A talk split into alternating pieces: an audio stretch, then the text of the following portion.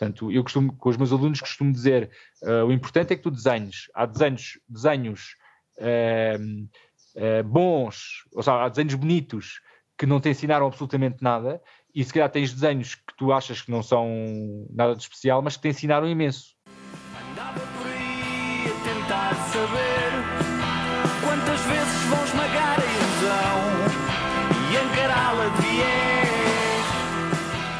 Olá e bem-vindos ao Falar Criativo. Meu nome é Rui Branco e este é o podcast sobre criatividade e as pessoas transformam as ideias em algo de valor. O convidado desta vez é o Richard Câmara, é ilustrador, ele vive em Madrid, a entrevista foi feita via Skype e o podcast anda muito à volta do desenho, como seria de esperar. O desenho como ferramenta de entendimento, o desenho como maneira de olhar o mundo e de, de, da relação que temos com o desenho de ser também uma relação como temos com o mundo, será uma relação de aceitação e disponibilidade. Até já. Olá, Richard. Bom dia.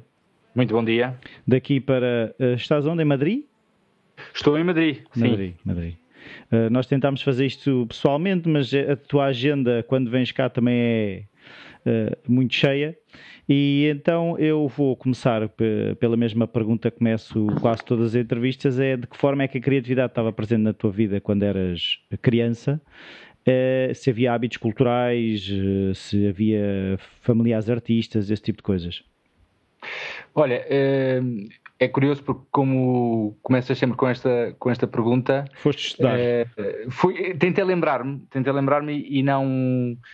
É, aquilo de que me recordo é que houve uma altura em miúdo que perguntei aos meus pais se eles desenhavam. E o meu pai dizia que, ou melhor, a minha mãe disse-me que o meu pai tinha jeito para um desenho mais técnico e ela que estudo na António Arroio, uh, desenhava mais à vista.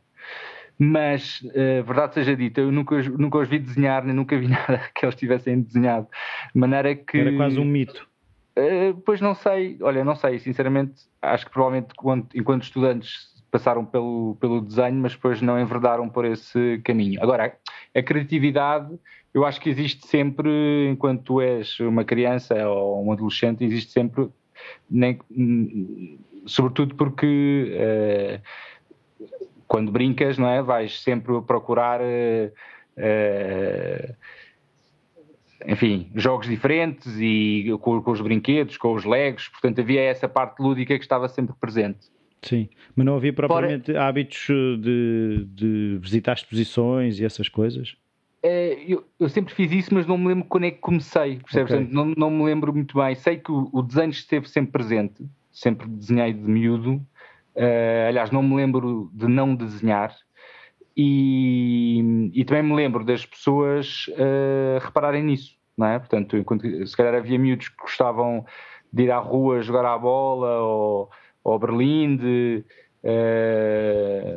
enfim, uh, ou, ou, passar horas a ler, eu, eu gostava mesmo, mesmo era de desenhar. Portanto. Uh, mas era, mas era um é desenho de entendimento, como no fundo há muitos dos teus desenhos parecem quase uma maneira de perceber o mundo. Já eram nessa altura? Não, não, não, não, não, não. Era um desenho.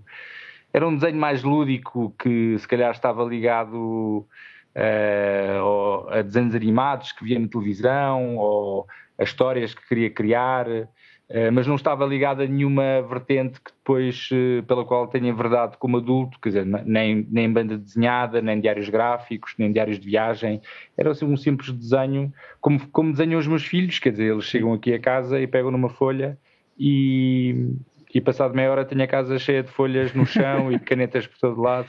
E, já, e, e tinta na roupa?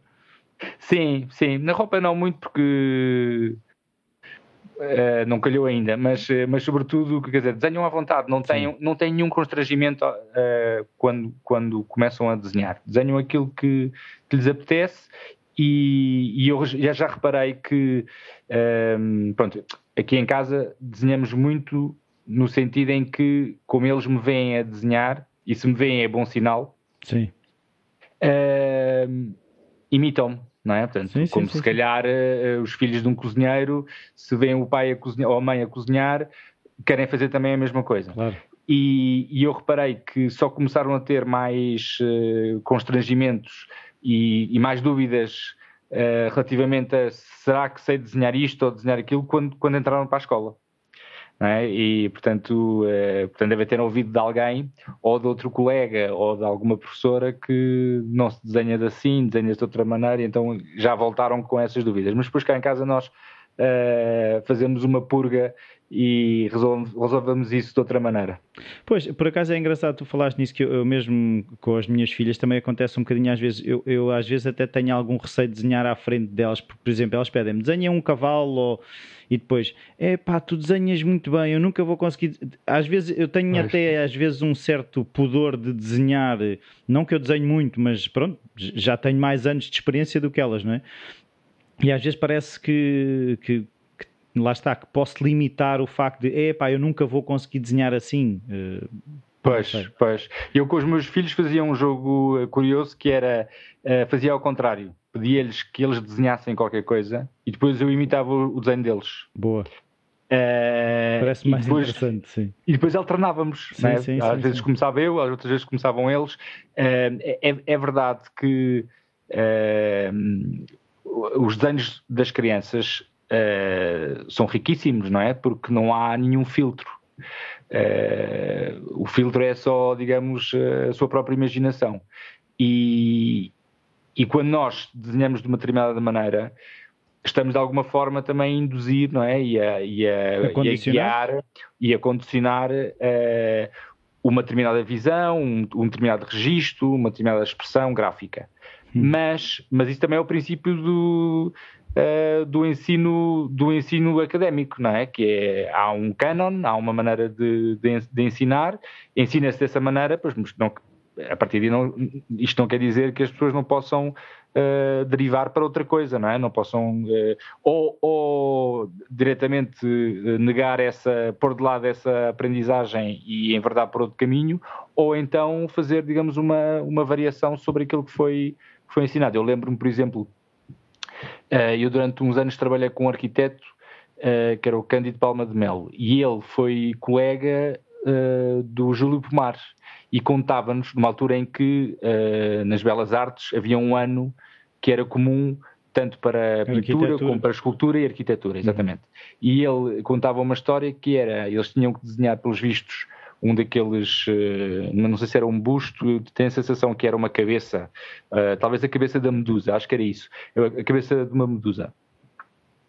E, e to, todos tinham uma folha grande, não é? E, e carvão para desenhar. E entretanto uh, começaram todos a, a desenhar, a, a, digamos, a enquadrar o, o desenho uh, dentro da folha e acho que o Júlio Pomar o que fez foi cortar a medusa pela, pela testa, portanto não se viam as cobras em cima. Sim. E aquilo foi uma espécie de ato de rebelião, uh, isto segundo me, me contava o, o Cândido Palma de Mel, porque por um lado ele estava a responder ao exercício, mas por outro lado estava a desenhar aquilo que lhe apetecia, não é? E, portanto, estava um bocadinho a negar aquela, aquela representação mais académica. De forma que o que eu acho é que é muito bom desenhar com os miúdos, com os, com os, filhos ou com crianças ou com outras pessoas. Nunca vai condicionar a 100%, porque, quer dizer, nós aprendemos sempre uns dos outros, portanto é bom que haja esse intercâmbio, mas depois também é bom que eles percebam que não é só uh, de nós para eles, não é? Também pode ser deles para nós. Portanto, às vezes nós não são passivos, não é? Também são Sim, exatamente, exatamente. Às vezes podemos ser nós a começar a desenhar e eles a tentar imitar esse desenho e outras vezes ao contrário. Sim, sim, sim, sim. Então, e agora, voltando ao teu percurso, hum, tu já era uma carreira no desenho que tu te imaginavas? Era pintura, escultura, ilustração, lá está, arquitetura? Não, não, olha, posso dizer que escolhi... Ias uh... para a economia? Não, não ia. Por acaso fiz. É que eu estudei no. Eu fiz o ensino francês. Okay. Eu, eu chamo Richard porque nasci em Bruxelas e no ano em que nasci não, não autorizavam nomes que não fossem francófonos. O meu pai chama-se Ricardo, portanto fiquei logo Richard. E apesar de eu ter um BI português com o nome de Ricardo, uh, só comecei a ouvir esse nome e a identificar-me com ele na faculdade, porque de resto sempre, portanto, tendo nascido em Bruxelas, estudei no ensino oficial belga, que é francófono lá, e depois vivi em vários países em que passei sempre por escolas eh, francesas. Uh, em Itália, uhum. por exemplo, e depois em Lisboa, continuei com o ensino, porque o meu pai trabalhava uh, na TAP e tinha comissões de serviço no estrangeiro e, portanto, acharam por bem manter-me nesse ensino para para manter, digamos, as para equivalências. Para não a perder anos e... e... Exatamente, exatamente. E... Uh, e agora já não sei o que é que está. Não, estávamos a, a falar por causa, por causa de, de, de, escolha de carreira, para onde, para onde é que tu ah, tinhas sim, apontado. Sim, sim, exatamente, exatamente. Pronto. E então eu estava uh, na iminência, no, no meu 12 ano no Liceu Francês, estava na iminência de viver para Marrocos. Uh, e portanto, não sabia muito bem o que área que ia escolher, porque dependia de o que, é que havia em Casa Blanca em termos de, de, ensino, mas depois isso não se concretizou e eu praticamente escolhi a via de, de estudo uh, nesse ano, quer dizer, uh, só, só coloquei essa questão nesse momento. Eu sabia que tinha, eu gostava que tivesse a ver qualquer coisa com o desenho, uhum. mas sempre que eu dizia aos meus pais que queria uh, viver a, a trabalhar na área do desenho, eh, eles só me faziam aquela referência de aqueles eh, pintores que, ou desenhadores que faziam aqueles retratos na Rua Augusta uh, e portanto viam a coisa um bocadinho mal parada, achavam que não era uma coisa muito convinha séria. assustar, não é? Sim, sim, não sei, não sei com que, com que intuito é que eles fizeram. eu, eu, eu, vejo também isso que é, não sei, tu, tu com o pai às vezes é um bocado uh, o nosso receio de que aquilo, eh, de que aquelas escolhas levem àquilo. Não queremos aquilo para os nossos filhos, não é? Sim, sim, sim. Também é preciso ver que é uma geração diferente, não é? que tem um conceito diferente da. Sim, nós, nós hoje em trabalho. dia entendemos as coisas diferente, de forma diferente, sim. Sim, nós temos uma. Uh, já, já nem falo na questão de ser trabalhador independente e ser freelance e estar numa área artística, mas quer dizer, o, o panorama uh, geral uh, e atual é de uma muito maior uh, incerteza, não é? Uhum. E, e, portanto, em termos de trabalho, não há, não há. Eu não vivi aquela época do emprego, uh, do trabalho seguro, quer dizer, não há, não há nada disso, não é? É outra, é outra realidade. De maneira que eu escolhi, uh, eu tinha, tinha em mente duas opções. Uma era publicidade e outra era arquitetura. E eu vinha de uma área de economia, porque eu no, no ensino francês uh, há, digamos, três, três áreas, que era uh, letras, economia e ciências.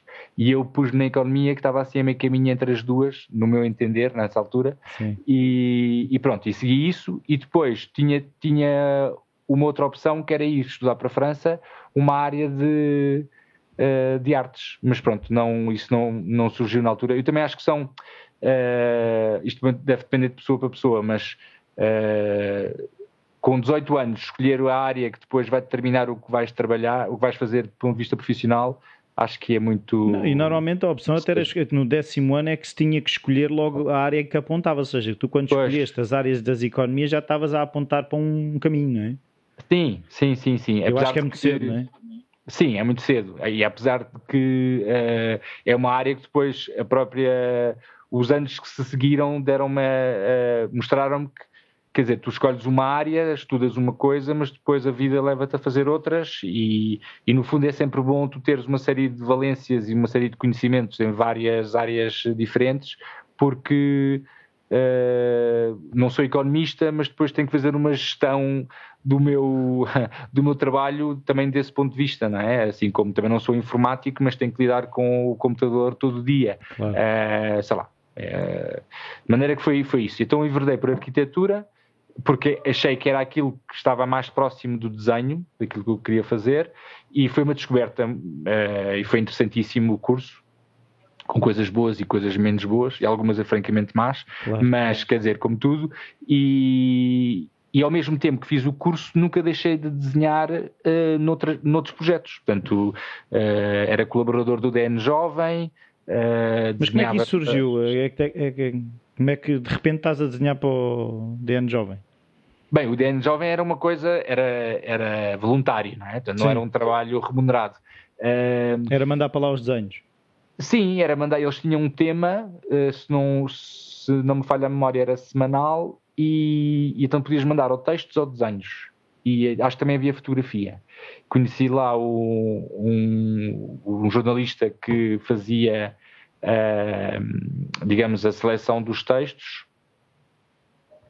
que se não me falha a memória era o Carlos Dias, espero não estar a dizer nenhuma asneira, uh, e, que, e, e, era uma pessoa com, que eu conhecia pessoalmente, porque, ou melhor, conhecia em pessoa, porque nessa altura uh, não havia mails. Portanto, eu tinha que ir lá ao jornal, ali no, é, no Marquês de Pombal, entregar o meu, o meu desenho em mãos e via lá na redação. Uh, pronto, mas isso, isso, essas coisas aconteciam como também participava em muitos concursos de banda desenhada. Uh, pronto, participava em muitos concursos de banda desenhada e isso fez com que começasse a participar no Amadora, no Amadora na altura era Amadora Cartoon, portanto não Amadora BD, e ia desenhando por um lado por prazer e depois também tentava que os desenhos que fizesse estivessem, digamos, uh, dentro de um contexto ou de um concurso ou de uma exposição, por aí fora. Portanto, é, nessa altura já, já me lembro de haver esses hábitos culturais, de ver exposições não só uh, na área do desenho e da ilustração, como também uh, da pintura, da escultura, de ir à Gulbenkian, de ir a galerias de arte, ir muito ao cinema, enfim. Uh, mas, tu, que... mas, mas, tu, imaginavas ser arquiteto? Ou, eh, ou seja, tu quando uh, imaginavas que ia ser o teu futuro, imaginavas-te uh, ligado ao desenho ou imaginavas-te arquiteto? Ou eras arquiteto e desenhavas nos tempos livres? Como é, como é que tu te imaginavas nessa altura? Eu imaginava-me a desenhar, mas não, tinha uma, não fazia uma projeção da minha vida profissional uh, de um ponto de vista muito concreto. Quer dizer, uh, para já porque eu não tinha uma noção do que é era ser arquiteto. Eu lembro-me que no liceu eu tinha dois uh, colegas, que era o Luís e a Pilar Correia, e o avô deles era arquiteto, e eles diziam-me: é, a arquitetura tem imensa matemática, porque tu olhas para os desenhos e aquilo é só números. Claro, eram as cotas pois, claro. uh, e as áreas não é, dos desenhos, da, das plantas, dos edifícios. Portanto, nós tínhamos uma, ou eu tinha uma imagem muito ingênua do que aquilo era. Uh... Sim, o meu primeiro ano de arquitetura também foi um choque relativamente à ideia que eu trazia do que era a arquitetura Sim. E, e de facto o que era, não é? Sim, sim, sim, sim. E eu lembro, por exemplo, quando entrei na faculdade, eu tive que fazer, eu acho que foi o último ano do, da PGA. E, portanto, da Prova Geral da SES. Sim, eu, eu, eu já não fiz. Pronto. É, portanto, foi no ano 90, 91, acho eu, 89, 90. Eu lembro-me que me é, manifestei contra, mas eu não cheguei a fazer. Pois. e, e fiz, esse, fiz essa prova, mas depois tive que fazer também uh, uma prova de acesso à Faculdade de Arquitetura. E essa prova de acesso o que, é que era? Era, uh, era, fazer um, era escrever um texto e fazer uns desenhos de, um, de, de uns edifícios uh, que fossem marcantes. Uhum. Agora já não me lembro muito bem se eles te davam o enunciado antes para tu treinares o desenho, uh, portanto, com, com Uh, com alguma antecedência. Eu sei que o que fiz foi a escola, uh, foi o liceu, o liceu francês. Uhum. E, e lembro-me que quando fui lá desenhar, o desenho que eu fiz lá, portanto, aquilo não sei se eram. É, Fechavam-te uma sala e tinhas, não sei se eram duas ou três horas para fazer essa prova, com um professor que estava a, a, a, olhar, a olhar, portanto, presente na sala, só a marcar presença. E, e eu lembro-me que quando desenhei isso, eu, quer dizer, eu não tinha nenhuma noção do que era um desenho de arquitetura, nem sequer do ponto de vista de um desenho à vista do ponto de vista de um desenho à vista, isto é um bocado redundante, nem sequer pensando num desenho uh, como hoje em dia se, se, denomina o urban sketching, não é? Sim, Portanto, sim, sim. Eu fiz o desenho como, como eu fiz aquele desenho como podia ter feito um cartoon ou como podia ter feito uh, um, um, personagem de uma banda desenhada, quer dizer, não, não tinha, digamos, esse registro uh, em mim. E, e, aliás, esta vertente do diário gráfico, de desenhar na, na, rua e desenhar em museus e em determinados locais, é uma coisa que só veio muito, muito mais tarde.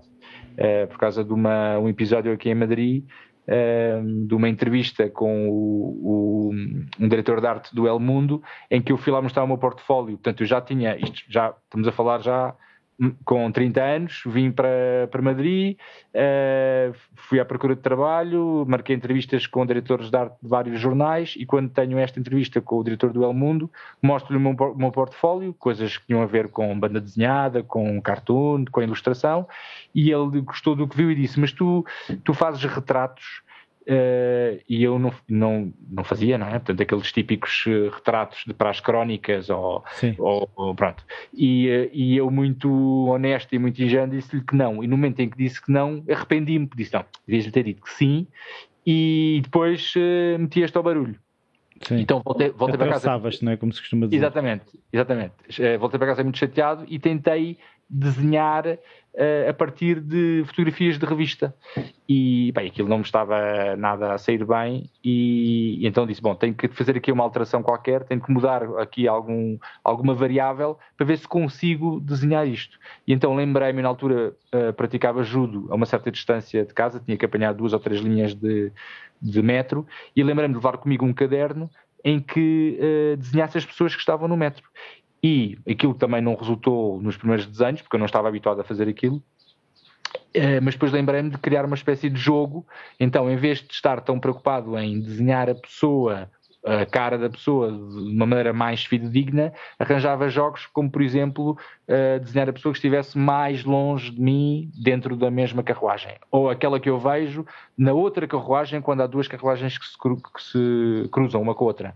Ou a pessoa que está do outro lado da da, da estação. Portanto, sempre com o intuito de fazer um desenho mais hum, fidedigno possível, mas com aquele obstáculo do tempo, do movimento, por aí fora. E a partir daí uh, os desenhos foram se encadeando uns com os outros e eu já não estava preocupado com o resultado, estava só a viver o processo e até hoje. Portanto, foi, digamos, a minha entrada no mundo dos diários gráficos e do desenho à vista e a partir do, digamos, de um desenho à vista mais natural e mais real, foi, foi a partir daí. Mas chegaste a trabalhar em arquitetura?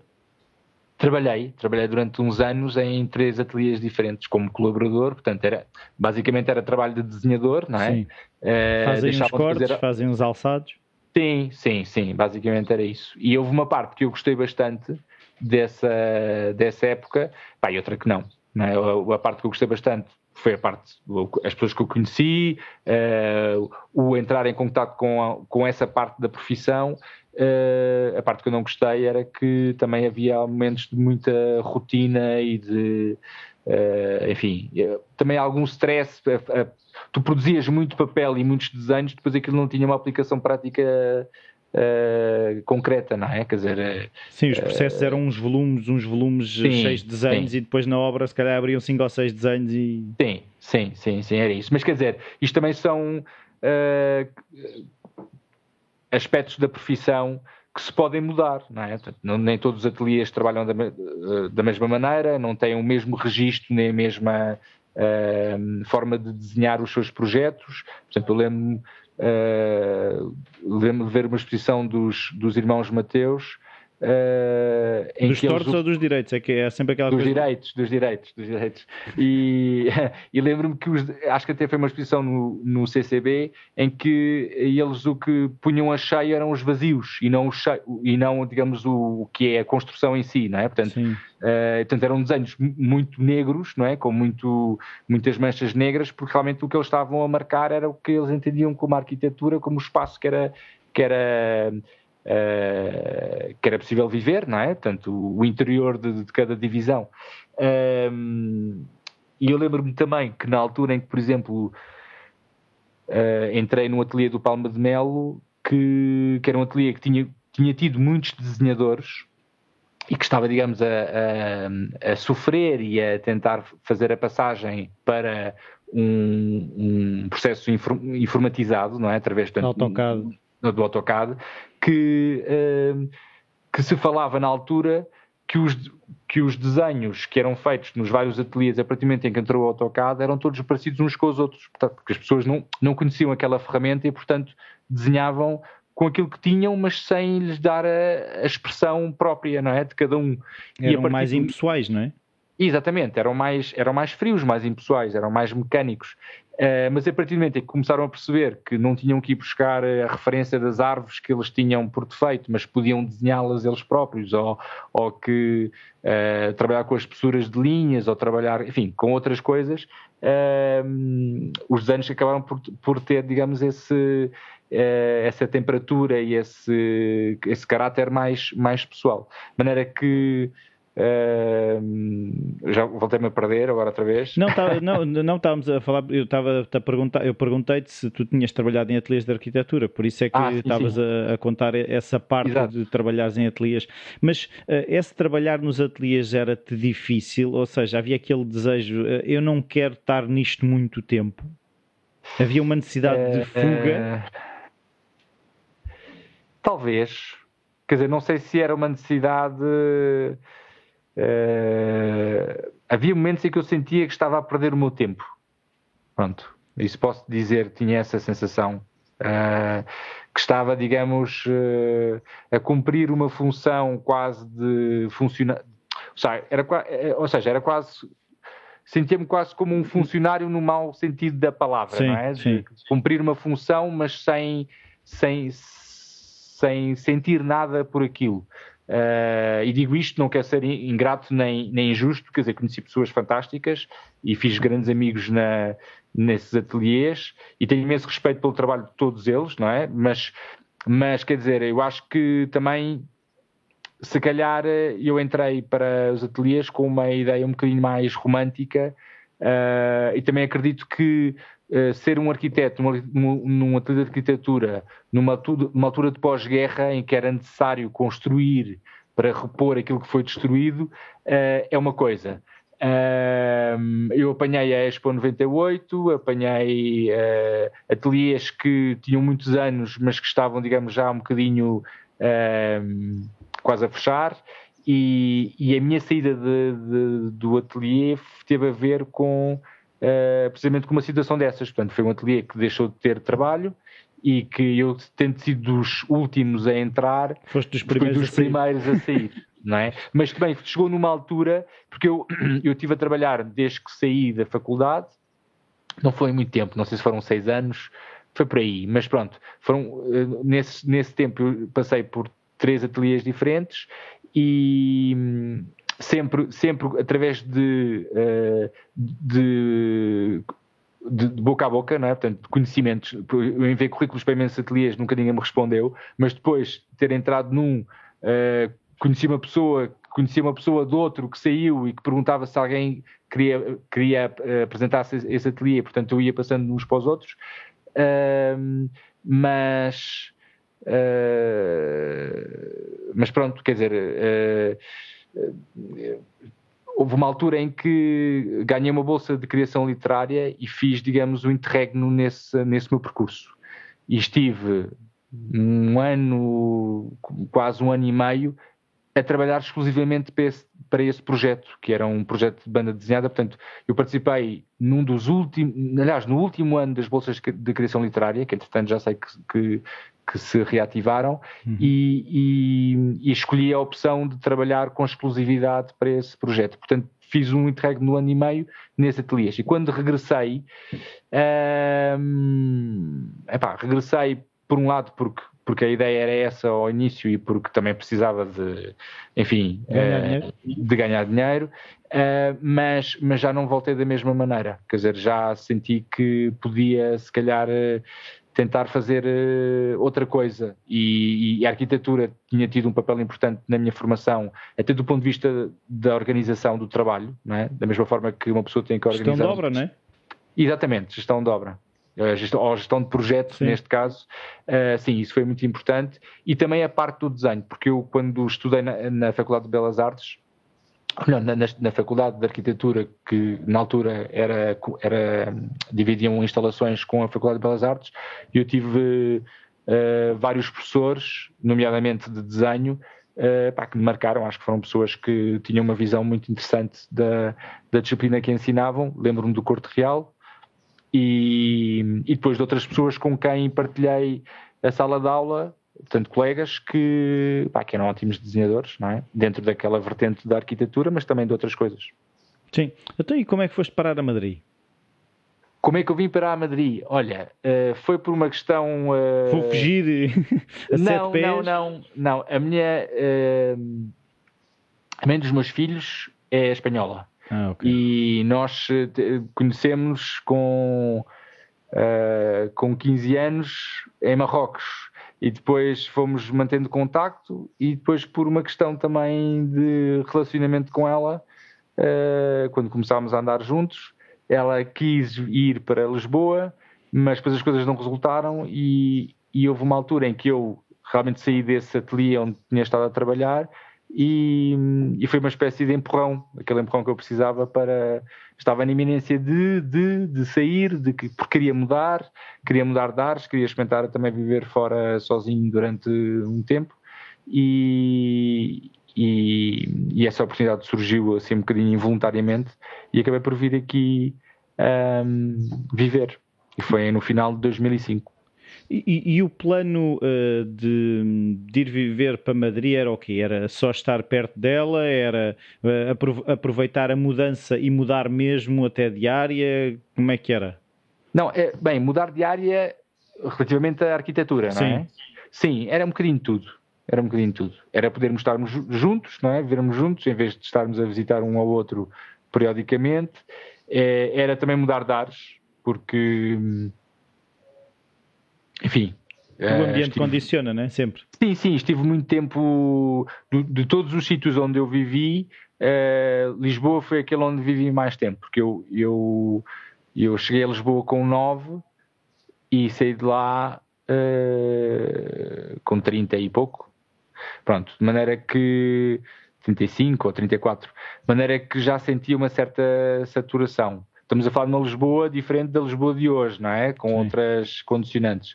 Menos turistas. Muito menos turistas, isso era bom, isso era bom, mas também menos oportunidades de. Enfim, eu acho que menos oportunidades, em sentido geral, com mais, com mais marasmo.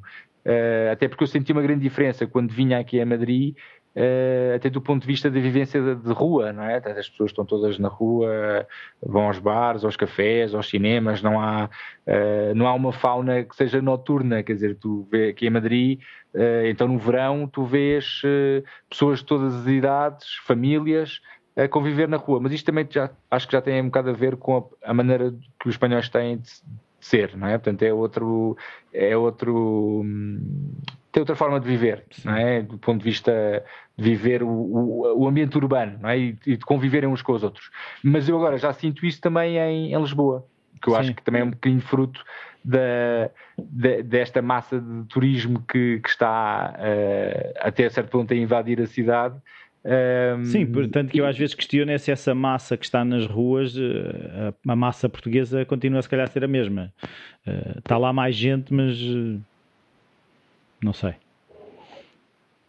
Sim, então, estas coisas têm sempre coisas boas e coisas más, não é? O bom, a parte boa é que revitaliza a cidade e a parte má é que se calhar também a descaracteriza de alguma maneira, não é? Sim. Sobretudo quando pensamos que, uh, que o centro deixa de ser centro e os bairros históricos começam a, a ser quase uma espécie de uh, alegoria do que aquilo do que eram, não é? Portanto, uma espécie de Disneylândia, não é? Uma coisa feita para, para, o turista Vamos ver. ver ali aquele, aquela zona típica da moraria com as pessoas de lá, típicas. Olhar sim, tipo mas, mas depois só há turistas, é só, só estão os turistas, sim. sim. Mas pronto, isto eu acho que também são fases e, e as coisas precisam. Sim, eu acho que é uma questão de adaptação também, não é? Sim, é isso, de consolidação eh, e depois o, o, tempo dirá se foi uma aposta ganha ou se não, não é? Sim, e então, chegaste a Madrid com as malas e agora... E agora? Cheguei, sim, cheguei a Madrid e depois aconteceu uma coisa muito engraçada que foi, eu tinha pouco trabalho, eh, portanto tinha saído do, do ateliê de arquitetura, uh, estava a fazer poucas coisas ou quase nenhumas para jornais e revistas, porque nessa, nesse período em que estive a trabalhar em ateliês, colaborei uh, com o DN e colaborei com o Expresso e com o público. Portanto, e colaborei com alguns, com alguns jornais, não de uma forma contínua, mas uh, esporadicamente e entendo coisas que ia, que ia ilustrando. E, e portanto, estava numa fase em que tinha pouquíssimo trabalho. E mal pus o meu pé em Madrid, uh, pedem-me uma colaboração para o Expresso. Portanto, para, ser, para, parece que foi assim quase uma espécie de. Estavam à espera que tu te fosses embora. É, é, qualquer coisa assim. Portanto, aconteceu, não é? Aconteceu. Sim. Então foi, era uma, era para ilustrar uma coluna, eram uns desenhos muito pequeninos, eram, eram pequenas notícias, e ainda estive a fazer isso durante uns meses e depois disso veio outra coisa, e depois também comecei a colaborar com alguns uh, jornais aqui, uh, mas pronto, sempre num registro, quer dizer, há ilustradores que têm colaborações com jornais de continuidade e, portanto, são quase. alguns trabalham mesmo no jornal, eu uhum. lembro-me lembro de ir fazer o público ilustrado na altura do, da ilustração portuguesa e ir à redação, à redação do, do, público ilustrar os artigos durante aquele dia para o jornal do dia seguinte e portanto havia, havia uh, ilustradores e ilustradoras que, tinham, este, tinham este trabalho regular, não é? Diário de, de, de, colaborar com o jornal. Eu não, eu ia fazendo coisas, mas, mas ia saltando de projeto, projeto em projeto um, pronto, e, foi o que, e isso continua aqui, não é? Portanto, eu sei que consigo contar pelos dedos as colaborações que tive de, de, de, o que para mim é de, de, longo termo, não é? Que pode ser um ano, um ano e meio, uh, mas claro, isto, isto não tem comparação com trabalhos que outras pessoas fazem que estão anos a, a ilustrar uma coluna ou uma rubrica. Mas, mas, por exemplo, tu uh, se dessem a oportunidade de ficar, entre aspas, uh, preso a um, a um, a um jornal uh, ou ter essa capacidade de desenhar para este, depois desenhar para aquele, preferias uma coisa, preferias a outra? Preferia uma coisa até um certo ponto, não é? Quer dizer, tu podes idealizar um determinado uma determinada situação, mas depois cai-te em cima a realidade e a rotina. Portanto, eu acho que qualquer uma das duas opções é interessante, por uhum. motivos diferentes. Se eu tivesse que colaborar com, com um jornal durante muito tempo, a parte vantajosa é que uh, o meu registro nesse trabalho tem um tempo de amadurecimento que não teria se eu fizesse um trabalho agora e depois não voltasse nunca mais a fazer ou só fizesse daqui a seis meses, não é? Portanto, é isto, é isto é o que dita, digamos, a, a prática. E também tem o lado, o lado positivo que é uh, saber que tens um rendimento, enfim, fixo ou variável, mas que é contínuo e que tu sabes que durante um determinado tempo isso vai, vai, vai acontecer. A parte de, de trabalhar uh, em, em, diferentes projetos também é muito aliciante, só que é preciso que eles aconteçam, não é? E às vezes o que, o, que, o que sucede é que uh, ou vem tudo junto ou tu tens períodos em que podes não ter uh, trabalho.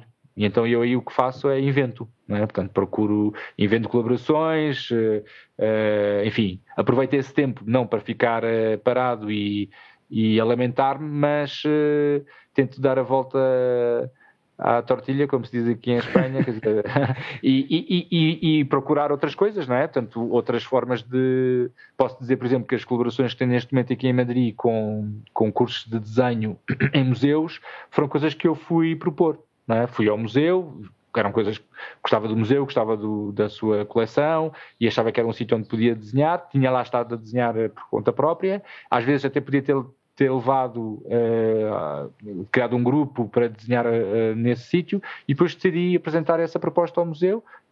Algumas vezes foi aceito e outras não, não é, é, mesmo, é mesmo assim. Tu falaste de que quando começaste, que ias desenhando, quando ias no metro, tu entendias esse desenho como outra coisa? Ou seja, se tu separas o que é desenho trabalho de desenho não trabalho de ou seja, o desenho que fazes fora do trabalho, ou se é tudo a mesma coisa? É, eu acho que pode ser tudo a mesma coisa, mas não é. Quer dizer, ehm, não é por um simples facto que é existe uma pressão e um, um, sentido de responsabilidade, se assim o pudermos chamar, diferente.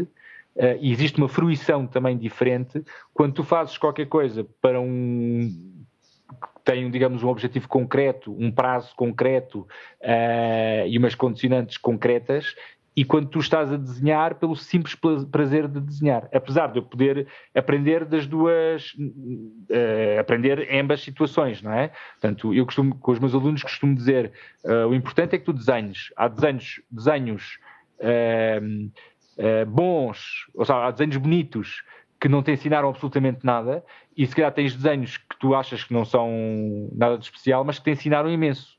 Né? Portanto, um, eu quando trabalho para. quando fazem uma encomenda e tenho que responder a um determinado enunciado, seja para um livro ilustrado ou para um artigo num jornal, Uh, ou para outro projeto em que entra o desenho, e eu estou, digamos, uh, condicionado, entre aspas, por aquilo que me pedem, por aquilo que eu quero fazer a partir daquilo que me pedem, não é? porque também tens direito, e acho que é um dever, uh, dar o teu, próprio, o teu cunho no trabalho que estás a, a entregar, ehm, e, e, sabes que tens um, tens, tens, aquele, tens aquele trabalho ao qual tens que responder da melhor maneira possível dentro do tempo e as condicionantes que te dão.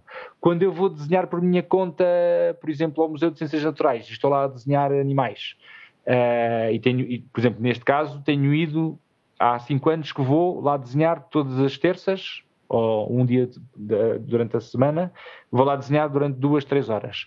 Eu, quando vou lá, tenho um, tenho um enunciado na minha cabeça, não é? E a minha ideia é uh, vou desenhar eh, X animais no meu diário gráfico com estes materiais. E o meu objetivo é experimentar, é testar coisas diferentes, ver o que é que surge a partir daí. Muitas das vezes vou com uma ideia e quando lá chego já há outra, mas tenho esse, tenho esse objetivo. Eu vou muito mais descontraído, não é? Porque eu sei que se não estiver lá duas horas e estiver só uma, não faz mal, para a semana volto e não tenho nenhum prazo de entrega. Um, portanto, não é, não é bem a mesma coisa, mas pode vir a ser também, não é? Aliás, eu acho que é uma das coisas nas quais eu estou a trabalhar neste momento, ao fim destes anos de, eh, de prática constante e inconstante, porque depende dos projetos que vou, que vou abarcando, eh, que é tentar trabalhar, seja para um, um enunciado que me foi entregue, ou para uma coisa que eu, que eu me autopropus, uh, com o mesmo com a mesma descontração. ou, ou, seja, conseguir levar a descontração do sem pressão, não é? Para sim. aquilo que tem mais pressão.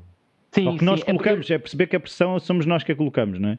Claro, claro. Eu, eu, eu, repare, eu não sou contra a pressão, não é? Há aquela história do, da, da lagosta que quando muda de, de casca, não é? Não sei se pode dizer assim, uh, ou de carapaça. Carapaça, sim. quando muda de carapaça, é, é, é, um momento de, de, extrema fragilidade, não é? Porque ela está ali, aquilo, a carapaça estala, ela tem que sair de dentro, de dentro para fora, com uma nova carapaça que ainda está mole, que ainda tem que endurecer, e tudo aquilo, pelos vistos, segundo os biólogos, aquilo é um momento de grande, grande, grande stress mas também tem que ser um momento de grande stress, porque se ela não, não, não se despachar, pode vir a outro animal que a coma, não é? Uh, portanto, eu acho que a pressão pode funcionar de duas maneiras, como numa panela de pressão, que é ou aquilo rebenta ou uhum. apura o caldo. Sim. É? E eu acho que um bocadinho de pressão não é, não é, não é mau, porque uh, pronto, é aquele sentido de urgência. Mas agora, isso não não se pode nem deve sobrepor também à tua fruição, não é? Portanto, Sim. porque senão essa pressão passa a ser patológica. Sim, o, o contrário de, de, pressão acaba por ser uma estagnação, não é? Se não houver essa pressão, não há nada que te empurra a agir, não é? Não, claro. Nem que seja a pressão de estar vivo, obriga-nos a, a, levantar, a ir à procura de comida, ou seja o que for, não é? Se claro, não existir claro, essa pressão, não, não crescemos, não é? Claro. Uh, Sim, diz. Não, não, ia dizer só isto, que, eh, quer dizer, um, a pressão é bom para tu também definires um tempo limite para fazeres as coisas. Porque, mediante o teu grau de perfeccionismo e a maneira como tu trabalhas, tu podias estar eternamente a fazer um trabalho em que ele nunca tem fim. Não é? Ou estar sempre. Hum, eu já passei por isso, que é eh, estar sempre insatisfeito com o trabalho que se está a fazer e achar que, aquilo, que nunca é aquilo, que é sempre uma outra coisa. E portanto tem que haver um momento em que diz assim: epá, eu tenho que parar tenho que parar e tenho que, tenho que fechar isto da melhor maneira possível. E normalmente há um momento que equivale se calhar a. Uh, ainda há pouco tempo falaram na, nas maratonas e, pelos vistos, há, digamos, um, um limite psicológico e físico. A chamada parede. Uh, a parede. Pronto, então é isso, é a parede, não é? Que há um momento em que a tua cabeça e o teu corpo estão-te a dizer: Eu tenho que parar, eu não consigo avançar. Acho que são os 30. Pronto, então é isso, os 30. E, e, e, e, se tu conseguires ultrapassar essa barreira, é? independentemente das dúvidas que tenhas e das incertezas e não estás convencido com aquilo que estás a fazer, depois a coisa continua, é? Continua e tu dás-te conta que afinal sim que é, é, é, é, possível acabar e até é possível acabar, acabar da melhor maneira. Sim. Portanto, eh, eu acho que os processos de trabalho variam muito. Eu, eu lembro-me de dar aulas nas Belas Artes, em workshops de ilustração, em que dizia aos alunos que para organizarem o seu trabalho de ilustração podiam pensar em dois, dois, dois momentos-chave, não é? Um momento de pesquisa e de investigação e depois um momento de, de, de trabalho, digamos, uh, mais definitivo para concluir essa ilustração e que, e que deviam mentalmente, ou que podiam mentalmente, um, determinar uma percentagem para cada um desses tempos.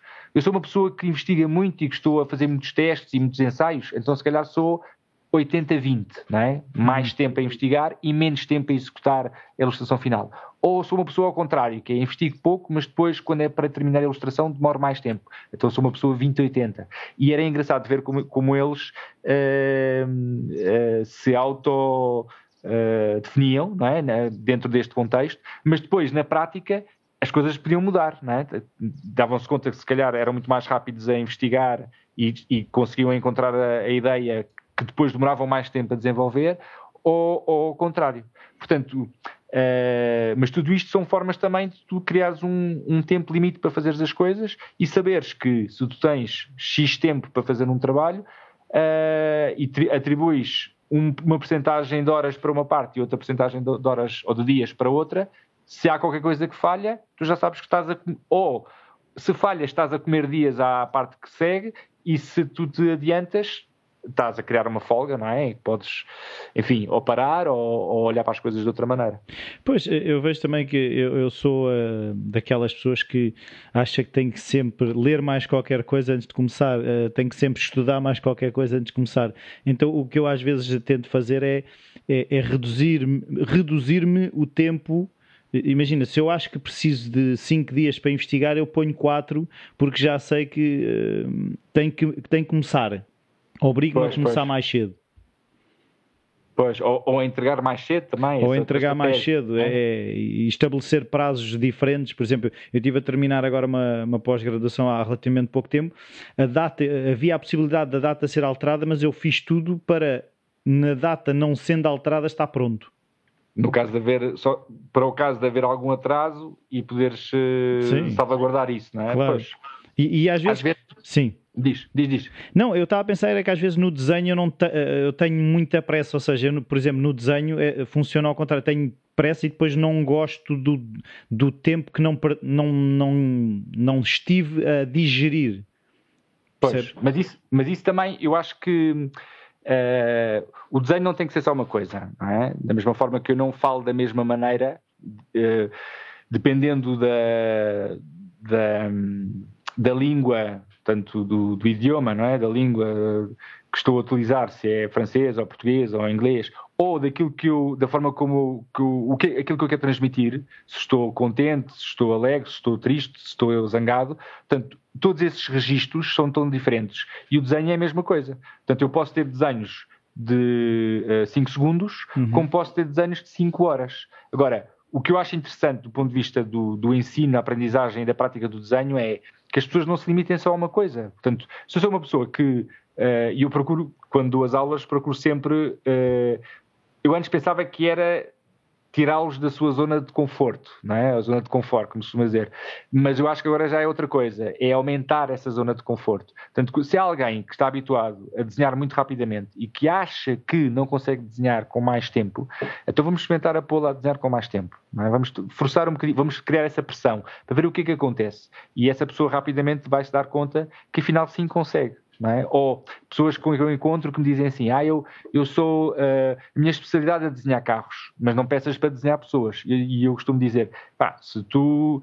Uh, a mecânica do desenho é a mesma, não é? Portanto, uh, o, o, trabalho que tu fazes para desenhar um carro é, é, basicamente similar àquela que tu podias utilizar para desenhar uma pessoa, ou um ananás, ou uma rua numa cidade. Portanto, não há nada que te impeça de fazer isto. Isto é uma coisa que só está na tua cabeça. Tu achas que és, que és o desenhador do, de automóveis.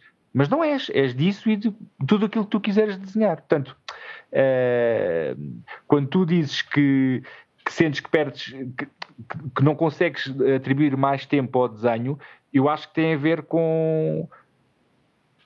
Com experimentar, não... aumentar a minha Exatamente. zona de conforto.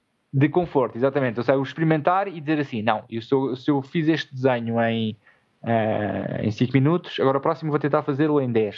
É? E perceberes que tens que uh, abrandar o ritmo, tens que dar mais atenção ao que estás a ver e a desenhar e ir mais devagar e pouco a pouco. é a mesma coisa do que, por exemplo, uh, eu, há pessoas que, que, desenham em diário gráfico e que têm, digamos, o fetiche pelo caderno e o mesmo tipo de caderno, não é? Portanto, vão comprar, houve uma altura que eram as Moleskine, depois houve, eram os, os, cadernos da, da papelaria Fernando, os cadernos Flecha, por aí fora. E há pessoas que só, só desenhavam naquele caderno, com aquele tipo de papel, com aquele formato. Pronto, eu eu, eu procuro fazer o contrário, que é eu desenho durante um tempo num caderno, pode ser uh, durante um ano, como pode ser durante um mês, depende da, enfim, da, da que eu tenho em abrir o, o, o mesmo. E depois, quando acaba esse caderno, faço, obrigo-me a procurar um caderno diferente, com um formato diferente, com um papel diferente. Uh, pronto, já nem falo nos materiais, porque estou sempre a mudar, a experimentar coisas diferentes, mas procuro uma coisa diferente. Porquê? Porque, por um lado, sinto aquele choque inicial de eu estou habituado a desenhar num caderno muito grande, arranjo um caderno pequeno, tenho a sensação que não me cabe lá nada, não é? porque estou eh, habituado a uma determinada escala e uma determinada proporção, mas depois, à medida que vou trabalhando no caderno, vou-me reajustando, readequando àquele formato. Então, quando já estou a meio, aquele é o meu formato e é, é o meu caderno. Até, até acabar esse e encontrar outro. Sim, mas há uma coisa aí que eu, que eu, que eu queria perceber, porque eu, eh, eu tenho essa dificuldade, mas eu acho que é importante de reforçar que é, eh, no fundo é uma pergunta que é quase uma afirmação, mas tu permites-te desenhar pior durante uns tempos. Ou seja, Mas o que, é que é, o que, é que é desenhar pior? Pois, a, a, questão é, quando tu, imagina, tu estavas a dizer que eu estou habituada num caderno grande, faço as coisas com um determinado, de uma determinada forma e aquilo já está, no fundo, bem oleado, não é? Quando está, tu tens... interiorizado. Sim. Interiorizado. Quando tu tens que passar para um caderno mais pequeno, há, há coisas que se calhar até já te estavam a sair teoricamente melhores ou no teu conceito melhor e depois começam a correr pior. É, ou, ou tu, já, tu já nem, ou seja, se calhar ao fim de não sei quantos anos nós já nem olhamos para isso dessa forma, não é? É, é assim, eu prefiro, eu prefiro, hum, eu prefiro dizer, em vez de correr pior, está a correr de uma maneira diferente. Porque o que é, que é melhor ou pior? O que é, que é desenhar melhor ou pior? Pois. Dizer, eu, eu, eu posso sentir, não é, que aquilo que eu quis fazer não se concretizou. Pronto. Ou não consegui pôr tudo o que estava a ver no caderno, ou sei lá, aquilo, o que eu desenhei não se parece, não tem nenhuma semelhança visual com aquilo que eu estou a ver, que isso também é muito discutível e, e há, muito, muitas nuances. Mas pronto, pensando num registro mais uh, fotorrealista, não é? Portanto, aquilo que eu desenhei, esta pessoa que eu acabei de desenhar, eu não a reconheço no meu desenho ou eu não consegui pôr a pessoa toda dentro do caderno. Portanto, isso é desenhar mal. Não sei, quer dizer, eu, eu fiz uma tentativa e as coisas não correram bem, não correram como eu queria. E agora só tenho é que corrigir isso. É? Os suecos têm um, um ditado que é: se a pessoa faz as coisas da mesma maneira, obtém sempre os mesmos resultados. Isso faz lembrar aquelas pessoas que se queixam que apanham uh, trânsito de casa para o trabalho e eu costumo perguntar: então, mas tu saíste a outra hora? Não. Uh, utilizaste outro meio de transporte? Não. Escolheste outro caminho? Não. Então, se fazes tudo igual, é óbvio que vais sempre apanhar trânsito a caminho do, do trabalho. É, é? a tal definição de loucura, coisa. não é? É fazer sempre as mesmas coisas e esperar resultados diferentes. Diferentes, mas eu acho também porque estamos um bocadinho adormecidos nesse sentido, que é, por um lado, somos muito passivos à hora de uh, tentar resolver as coisas, não é? Queremos sempre que as coisas venham já mastigadas e feitas para nós, e por outro lado, também não, não nos damos conta que a solução está em nós. E às vezes há pequenas mudanças que criam uh, resultados muito diferentes. Portanto, uh, é verdade que há, há, alturas em que a pessoa está a desenhar e pode sentir um, uma certa frustração porque não consegue fazer aquilo que quer. Mas isso não quer dizer que esteja a desenhar mal. Eu acho okay. que todos os desenhos têm a sua importância. Uhum. E normalmente eu tenho, enfim, a prova disso nos meus, nos meus cadernos. Eh, é muito engraçado porque normalmente as pessoas mostram seja pessoalmente ou seja online, em, uh, nas páginas web, nas redes sociais, enfim, mostram sempre os melhores desenhos. Não, é? não, não, vou, não, vou, mostrar aquilo que falhou, não é? os melhores momentos, os melhores desenhos. É. Mas esse melhor desenho, se calhar é a ponta do iceberg, não é? Eu, para chegar a esse melhor desenho, se calhar fiz 20 que não estavam Uh, nada de especial e alguns até se calhar estavam dentro do meu critério e de, do, das minhas uh, uh, do, do, dos, do meu nível de avaliação se calhar até está uh, pouco conseguido. Não é? O que eu, eu, não gosto muito de usar termos muito negativos relativamente ao desenho, apesar de eu saber que há desenhos que a pessoa pode se identificar mais ou menos, porque depois eu acho que isso também tira alguma carga relativamente a, a, pessoa achar que desenha bem ou mal, é? ou também aquela coisa que eu ouço muito, enfim, que eu ouço recorrentemente, que é ah, é que tu tens um dom. É, isso, é que tu tens jeito, não é? O jeito para o desenho, Sim, o famoso jeito para o desenho. Sim, eu não tenho dom nenhum, atenção. Quer dizer, é verdade que há pessoas que podem ter uma apetência maior para determinadas áreas. Eu conheço pessoas que aprenderam a tocar a guitarra, ou, enfim, conheço um ilustrador. Uh, um ilustrador que toca uma série de instrumentos um ilustrador que vive em Lisboa, que é o Pierre Perrat, e aquele, este senhor eh, toca todos os instrumentos de ouvido, quer dizer, eh, tu dás-lhe um instrumento novo e ele, passado umas horas, já está a mexer naquilo como se tivesse nascido com aquilo ao lado, não é? Portanto, ele tem essa, esse ouvido, não é? Essa aptidão, mas isto também é uma coisa que tem que ser trabalhada. Quer dizer, do que é que me serve ter um dom, ou do que é se nunca pegar um num instrumento, dom, não é?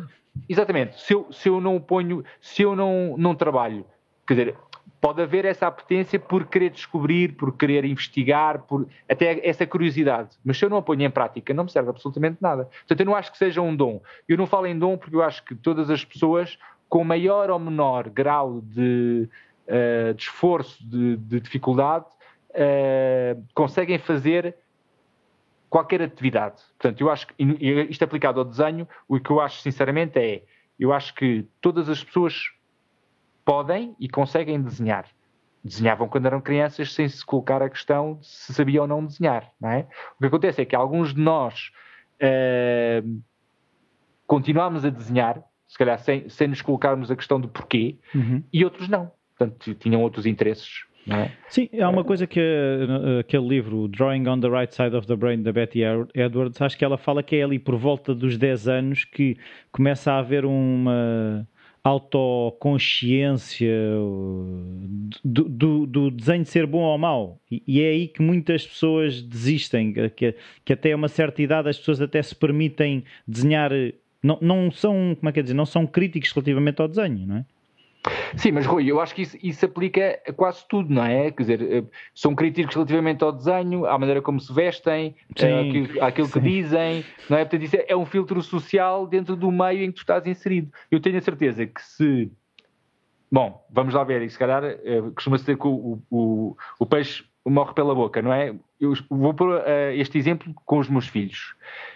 E eu espero que tanto que qualquer um deles quando chega à, quando chega à minha idade, uh, possam desenhar de uma maneira desinibida e descontraída, pensando que o desenho é uma forma de expressão como poderia ser cantar ou, ou dançar ou, ou escrever, enfim, uh, mas sem, sem o peso ou o constrangimento de aquilo que, eu, aquilo que eu desenho não está à altura de este ou aquele artista ou autor não é? Portanto, eu acho que se esses constrangimentos de que falas, de, à hora, no momento do, de desenhar, um, existem também, em parte, devido ao meio em que, em que essas pessoas se inserem.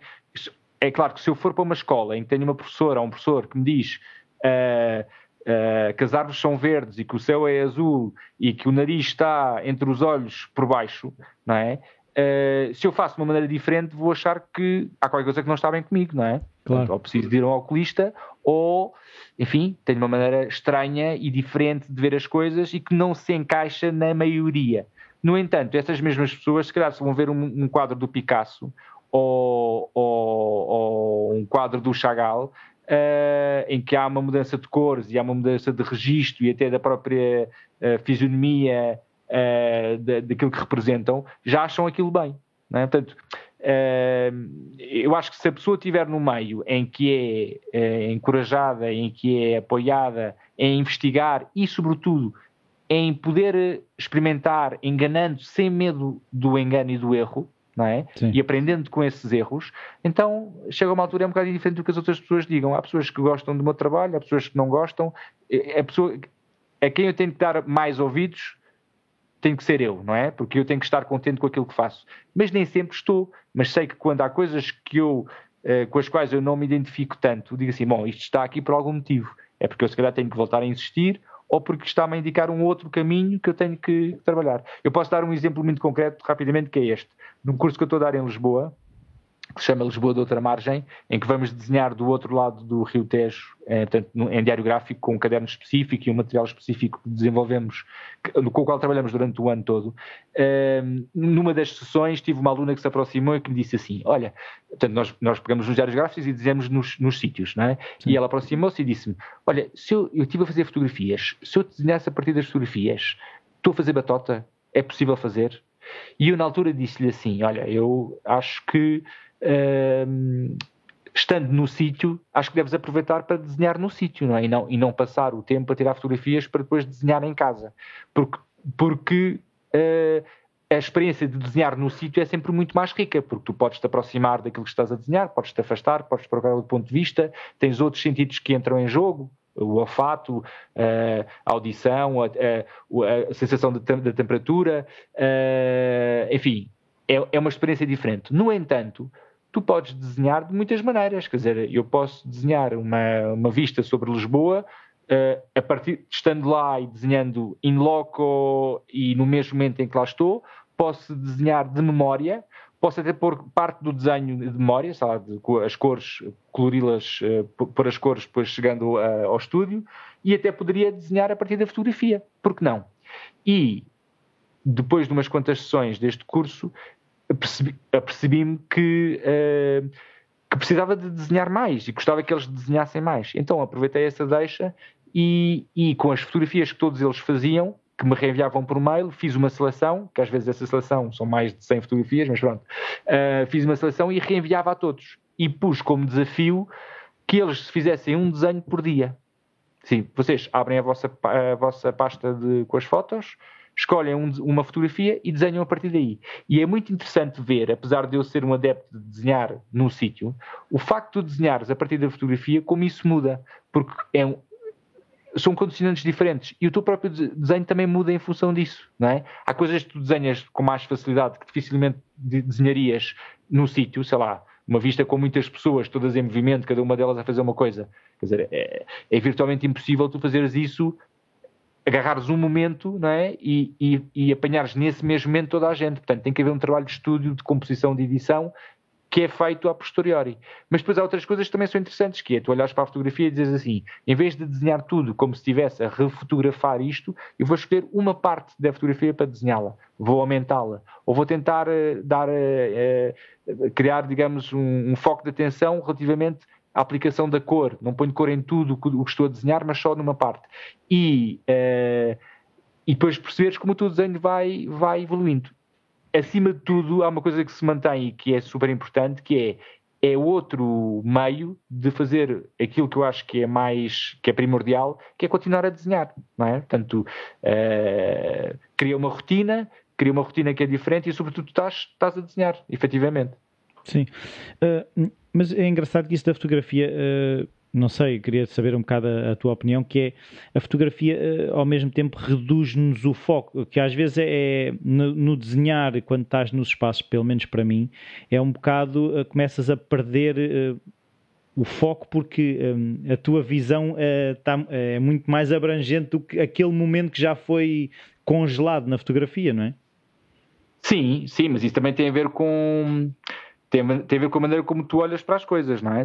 Quer dizer, eu posso olhar para uma fotografia e tentar reproduzi-la uh, integralmente, tal qual como a vejo, com as mesmas cores, o mesmo registro, mesmo registro, digamos, com a mesma intensidade de, de linha e, portanto, procurando quase refotografar aquilo que tenho mas com à mão e, e, e, desenhando, mas também posso pegar nessa fotografia e a partir da mesma foto fazer vários desenhos, não é? Ou alterar as cores, ou, uh, sei lá, uh, reenquadrar as coisas. Quer dizer, no fundo, do ponto de vista da, da, da maneira como tu agarras estes elementos para depois criar algo novo, não, não, há limites, não é? Porque tu é que estás a, a, definir esses, esses, uh, esses parâmetros. Eu, eu, posso olhar para uma fotografia de, de um casamento e, e só estar, uma, sabe, uma vista geral como muitas pessoas, e só dar atenção a um casal que está em segundo plano a conversar sentado à mesa, não é? Como posso querer estar a pôr tudo o que lá está. E normalmente quando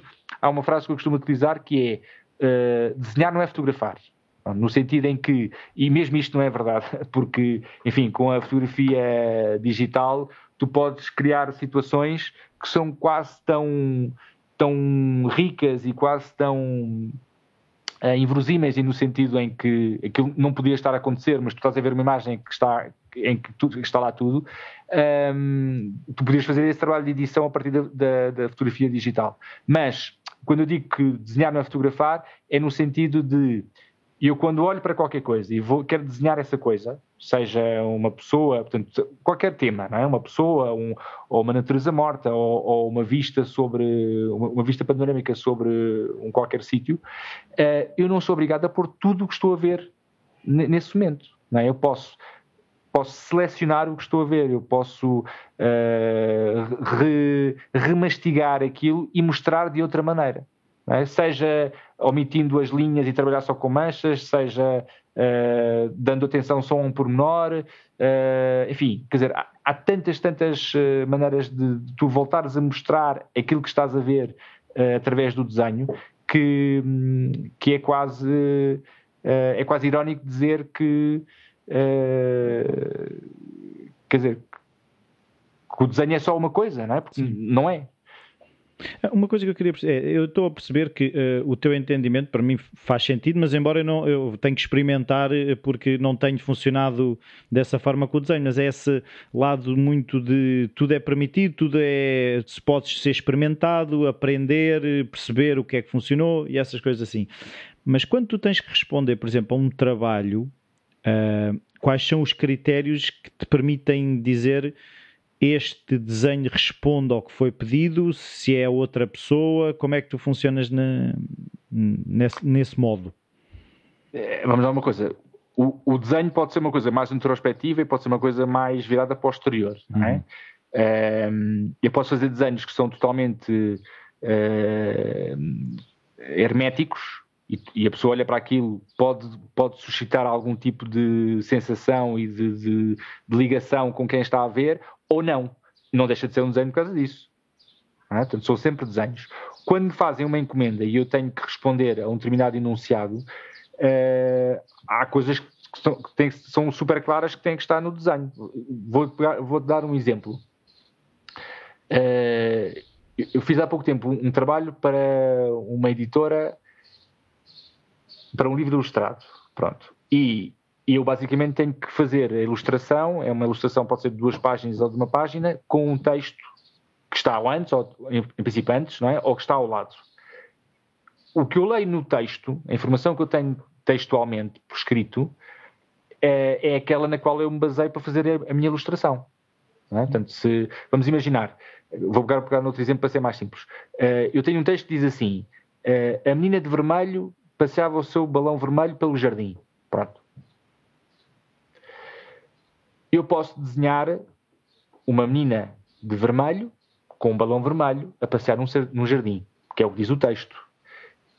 Mas isto acaba por ser uma redundância se eu me limitar só a reproduzir em imagem o que está no texto.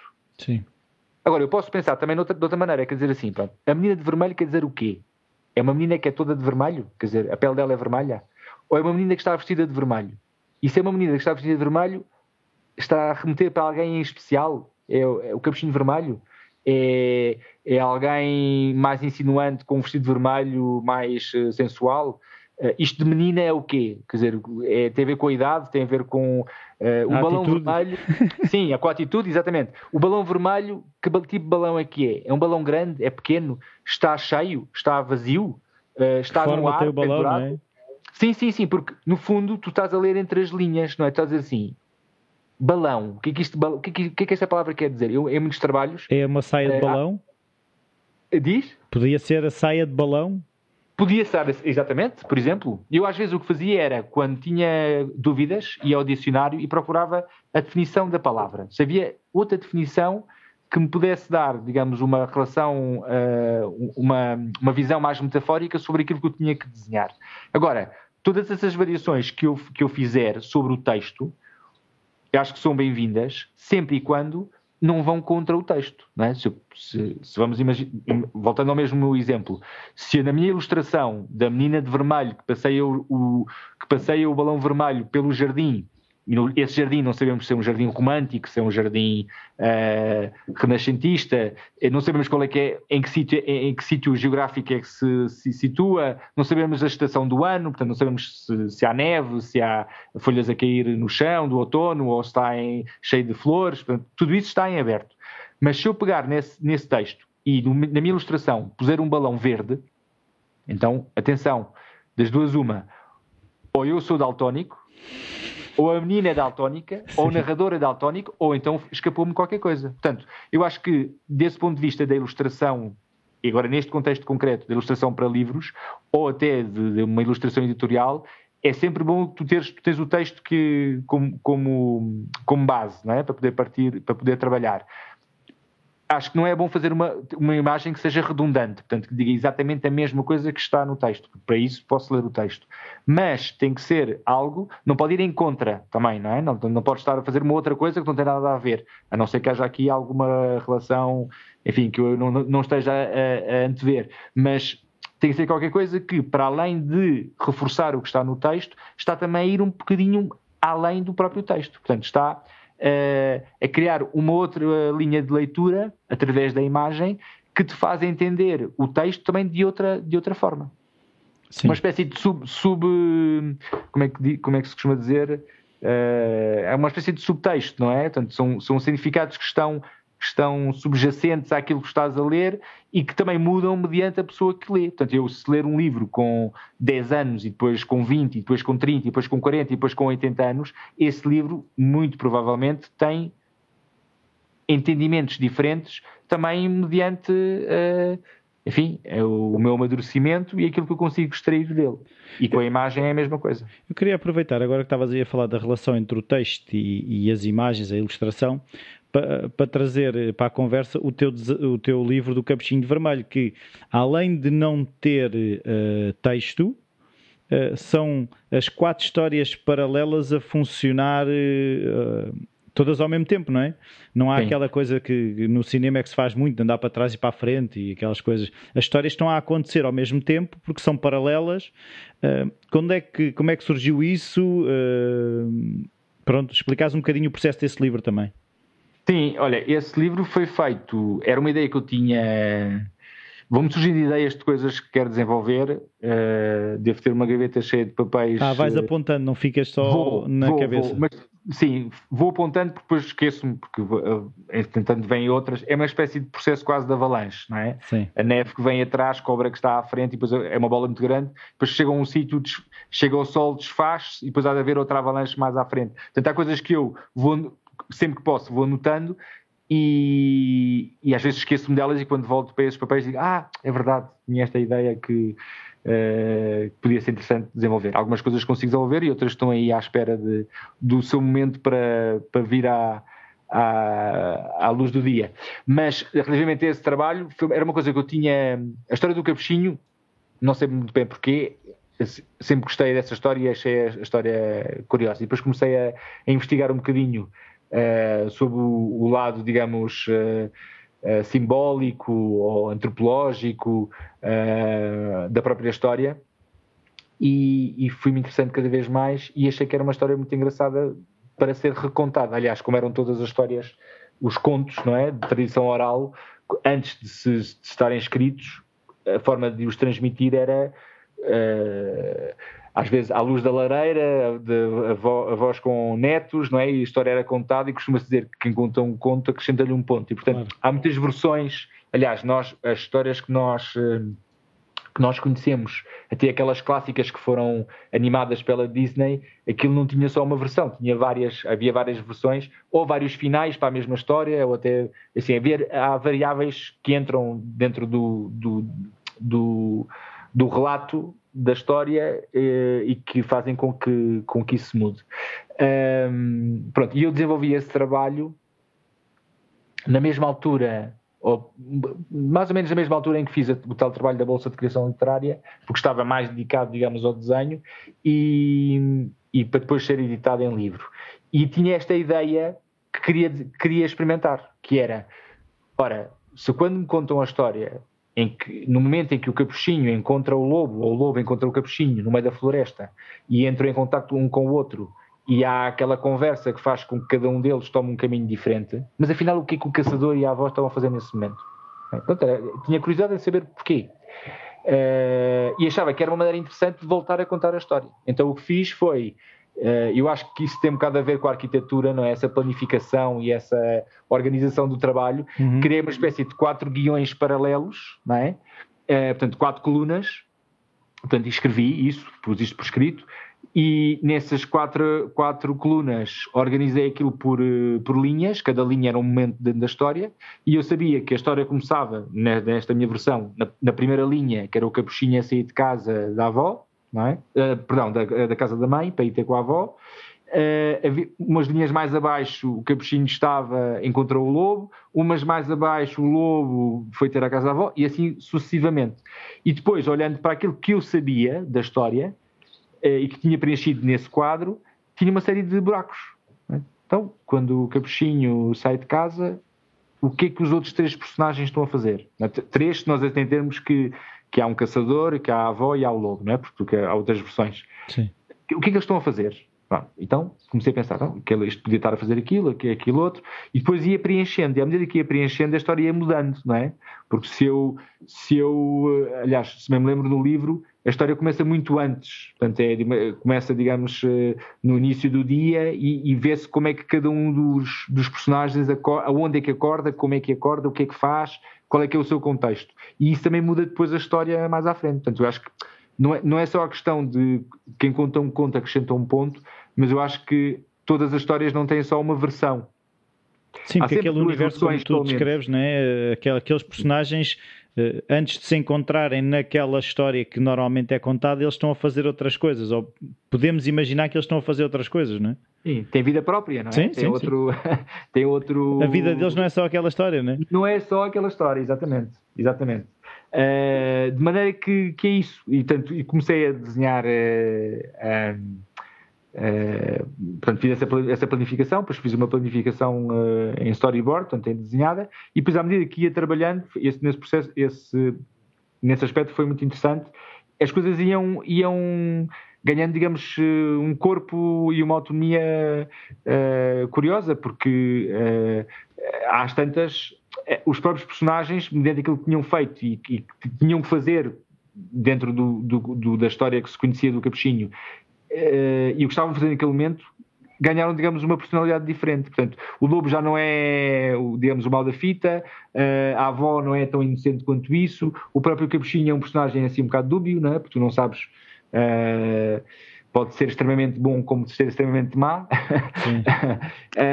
e o caçador, enfim, tem aquela sede de caçar que, que também tem as suas, eh, as suas razões de ser. Portanto, no fundo, foi criar quatro histórias em paralelo que há em momentos em que se cruzam e tu perceberes que, que as coisas não são nem sempre ou pretas ou brancas, não é? Há, muitos, há, muito, há muitas gamas de cinzento entre os dois e às vezes uh, uh, é como a própria vida, portanto, às vezes as coisas não são ou, ou, totalmente boas ou totalmente más, não é? Portanto, há sempre coisas que podes tirar de cada uma das, das situações. E depois, pronto, o livro foi, foi, foi editado e, e, e, eu, e eu continuo com a vontade de o redesenhar. Portanto, é uma coisa que, uh, de fazer, de, a partir disto, criar, digamos, uma segunda versão desta, desta história.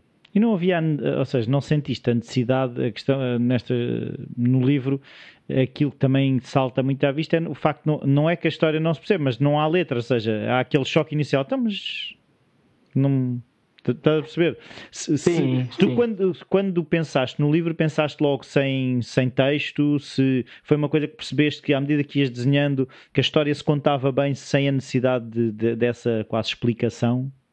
Sim, era, era uma coisa que eu tinha logo à partida, por dois motivos. Para já, porque eu acho que as imagens. Uh, não é aquela história de que uma imagem vale por mil palavras, não é isso, mas que, digamos que o desenho é uma, é uma linguagem universal e que. Um, digamos que é, é, é um meio de comunicação que, que, abrange qualquer nacionalidade, qualquer idade, qualquer, qualquer interlocutor, não é? Portanto, tu, através de um desenho, tu consegues comunicar com uma pessoa que se calhar não de quem não sabes a língua, não é? Tu podes explicar as coisas. Aliás, já me aconteceu viajar para países onde eu não conhecia a língua, por exemplo, a China, e, e explicar coisas através do desenho. Pronto. Uh, nem eles falavam inglês, nem eu falava mandarim, e peguei num bloco e comecei a desenhar coisas e eles houve aquela reação muito emotiva do sorriso e do riso de ah, agora já percebo o que é que tu estás para aí a dizer. Pronto, portanto, essa era uma, era uma das vertentes, que era, eu sabia que o desenho era uma linguagem que, se, que era entendível para quem ia ler, ler no sentido de ver o livro. E por outro, porque era uma história que eu acho que está dentro do nosso uh, imaginário coletivo, não é? Portanto, mais ou menos, pelo menos neste lado do mundo, mais ou menos toda a gente conhece a história do Capuchinho Vermelho. Portanto, se eu digo Capuchinho Vermelho, sabe-se que há um lobo, que há uma menina vestida de vermelho, independentemente de se conhecer mais ou menos de, de todos os subtextos que estão implícitos, não é? tanto a eventual simbologia que isso possa ter, uh, porque é uma menina de vermelho, se o vermelho tem a ver com o sangue, se, se quando ela é, é, é, é, comida pelo lobo e, e, e a tiram do, da barriga, se enfim tem a ver com o renascimento, com a passagem de, de, de adolescente para mulher, enfim, tudo isso está já são outros, digamos, outras leituras. Mas eu sabia que eram dois aspectos com os quais eu podia contar, não é? O facto de se conhecer o conto e o facto de o desenho ser uma linguagem abarcável e elegível por todos. Um, e depois, por isso mesmo, não quis pôr nenhum, nenhum texto, não quis pôr uh, nenhuma palavra. Por outro lado, é um desafio, não é? Porque há certas coisas que tu resolves muito facilmente com uma palavra, uhum. é? uh, seja uh, numa frase ou seja numa palavra solta e que eu tive que resolver só com o desenho uh, precisamente por não utilizar esse, esse, esse, esse meio escrito uh, e pronto, e, e, acho que é interessante também fazer essa, essa experiência Tu, essa questão das ideias, estavas a dizer que, que, é uma avalanche que vem sobre, então tens que ir apontando. Uh, tu uh, reservas tempo para essas ideias, uh, ou seja, se tens um espaço para elas irem surgindo, se elas uh, vão surgindo durante o dia e tu vais apontando, de que forma é que tu também alimentas essa máquina, se tens necessidade de ver filmes, de ler outros livros, de, de que forma tenho, é que isso funciona? Tenho, tenho, acho que tenho essa necessidade de ver coisas, aliás, como temos todos, não é? De, de, estar ligados com o nosso meio. Uh, as coisas não surgem, não é uma situação imediata, não é? Eu acho, eu dou-me conta que muitas vezes a criatividade, no fundo, é só, é só, enfim, não sei se pode dizer assim, mas eh, muitas vezes passa por tu fazeres uma ligação entre dois pontos, entre duas, duas coisas, dois conceitos, duas ideias, que não era aparentemente uh, uh, visível, não é? Portanto, uh, e eu não tenho nenhum tempo específico que se dedique a isto, não faço, não há um tempo, não tenho meditação, nem, nem reservo uma parte do dia. Procuro sim reservar uma parte do dia para trabalhar. E acho que eu trabalho, portanto, eu sei que trabalho melhor de manhã. Sou uma pessoa que estou muito mais ativa durante as primeiras horas do dia do que nas últimas horas. Portanto, eu já sei que se uh, num determinado dia fizer tarefas mais uh, mecânicas, uh, sei lá, responder a mails, não é? Ou, ou uma coisa assim mais sem, sem, grande criatividade, se assim se pode dizer, durante a manhã, dificilmente à tarde consigo ter um, um, dia produtivo do ponto de vista criativo, não é? porque à tarde já estou de rastros, quer dizer, já estou, estou a dar as últimas. Mas depois isto há, uma, há um, um novo crescimento, portanto, eu sei que trabalho melhor de manhã, então procuro fazer tudo o que é parte criativa de desenho e de, de, de criar, de criar coisas durante esse período. Depois à tarde também me permite descansar Uh, e há pessoas que é ao contrário, há pessoas que trabalham melhor à noite, portanto, não sei qual é, é a explicação que existe para isto, não sei se tem a ver com metabolismo de cada um, Sim. ou não sei. Mas, mas é, é assim, é, comigo é assim. E eu o que faço é, as ideias surgem de uma maneira natural. Às vezes pode ser por qualquer coisa que eu tenha ouvido, acontece muito com os miúdos, uh, coisas que o Matias e a Mariana dizem, e que eu digo assim, isto é genial, isto, isto estava, o que ela acaba de dizer ou o que ele acaba de dizer é, é digamos, a, o princípio né, de uma história que podia ser muito interessante. E, e tenho tomado, tenho apontado essas coisas. Aliás, tenho em alguns blocos uns desenhos que são as palavras que eles inventam quando começam a querer falar as invenções. Portanto, a Mariana, por exemplo, dizia, em vez de dizer arco-íris, dizia asco-íris. É? E, e, e, quando ela diz arco-íris, pensei assim: é claro, um arco-íris feio, não é? Que dá asco, que dá asco no sentido espanhol de uma coisa asquerosa, uma coisa que feia, triste, sim, sim, sim. um arco-íris cinzento, não é? Ou um arco-íris que não é. E depois aí surgem as ideias. Um arco-íris que não é, digamos, metade de uma circunferência, não é? Não é, um, não é um, metade de um círculo. Se calhar é uma coisa que está assim meio. Uh, uh, enfim, em baixo, não sei. Portanto, e tenho de tomar nota dessas palavras e às vezes, quando tomo nota dessas palavras, faço um desenho ao lado porque é aquilo que me remete, digamos, é um pensamento mais visual. Mas eu não tenho nada. É curioso, é curioso perguntares isso, porque às vezes, por exemplo, eu dou por mim, isto agora é, é, é quase, é quase cómico, uh, quando eu estou a fazer um trabalho, portanto, quando estou a desenhar para alguma coisa, seja num diário gráfico ou seja para uma encomenda, e estou naquela fase de pesquisa que estou a tentar perceber, a fazer esboços, a experimentar coisas, eu sei que uh, entre nos eixos e estou, digamos, o trabalho ganhou, digamos, corpo e está a avançar, porque sem querer começa a cantarolar. Dou por mim a cantarolar, quer dizer, uh, começa a entoar uma canção qualquer. Eu não sou grande cantor, uh, mas pronto, te, percebo que uh, no meu subconsciente as coisas começam a correr bem e estou a entoar uma, uma canção qualquer.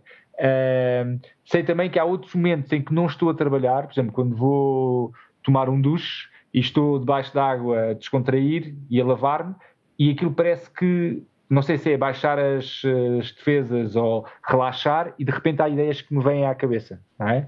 Uh, mas isso eu acho que não é fruto do momento, é fruto de um trabalho contínuo. Portanto, se eu se eu, depois de ter estado um dia inteiro a trabalhar, costuma-se dizer que o melhor conselheiro é o, é o travesseiro, não é? Sim. Do, do dormir para depois descansar. Eu acho que uh, o, nosso, o nosso cérebro também precisa de, precisa de fazer um, um shutdown, não é? Precisa de, de apagar.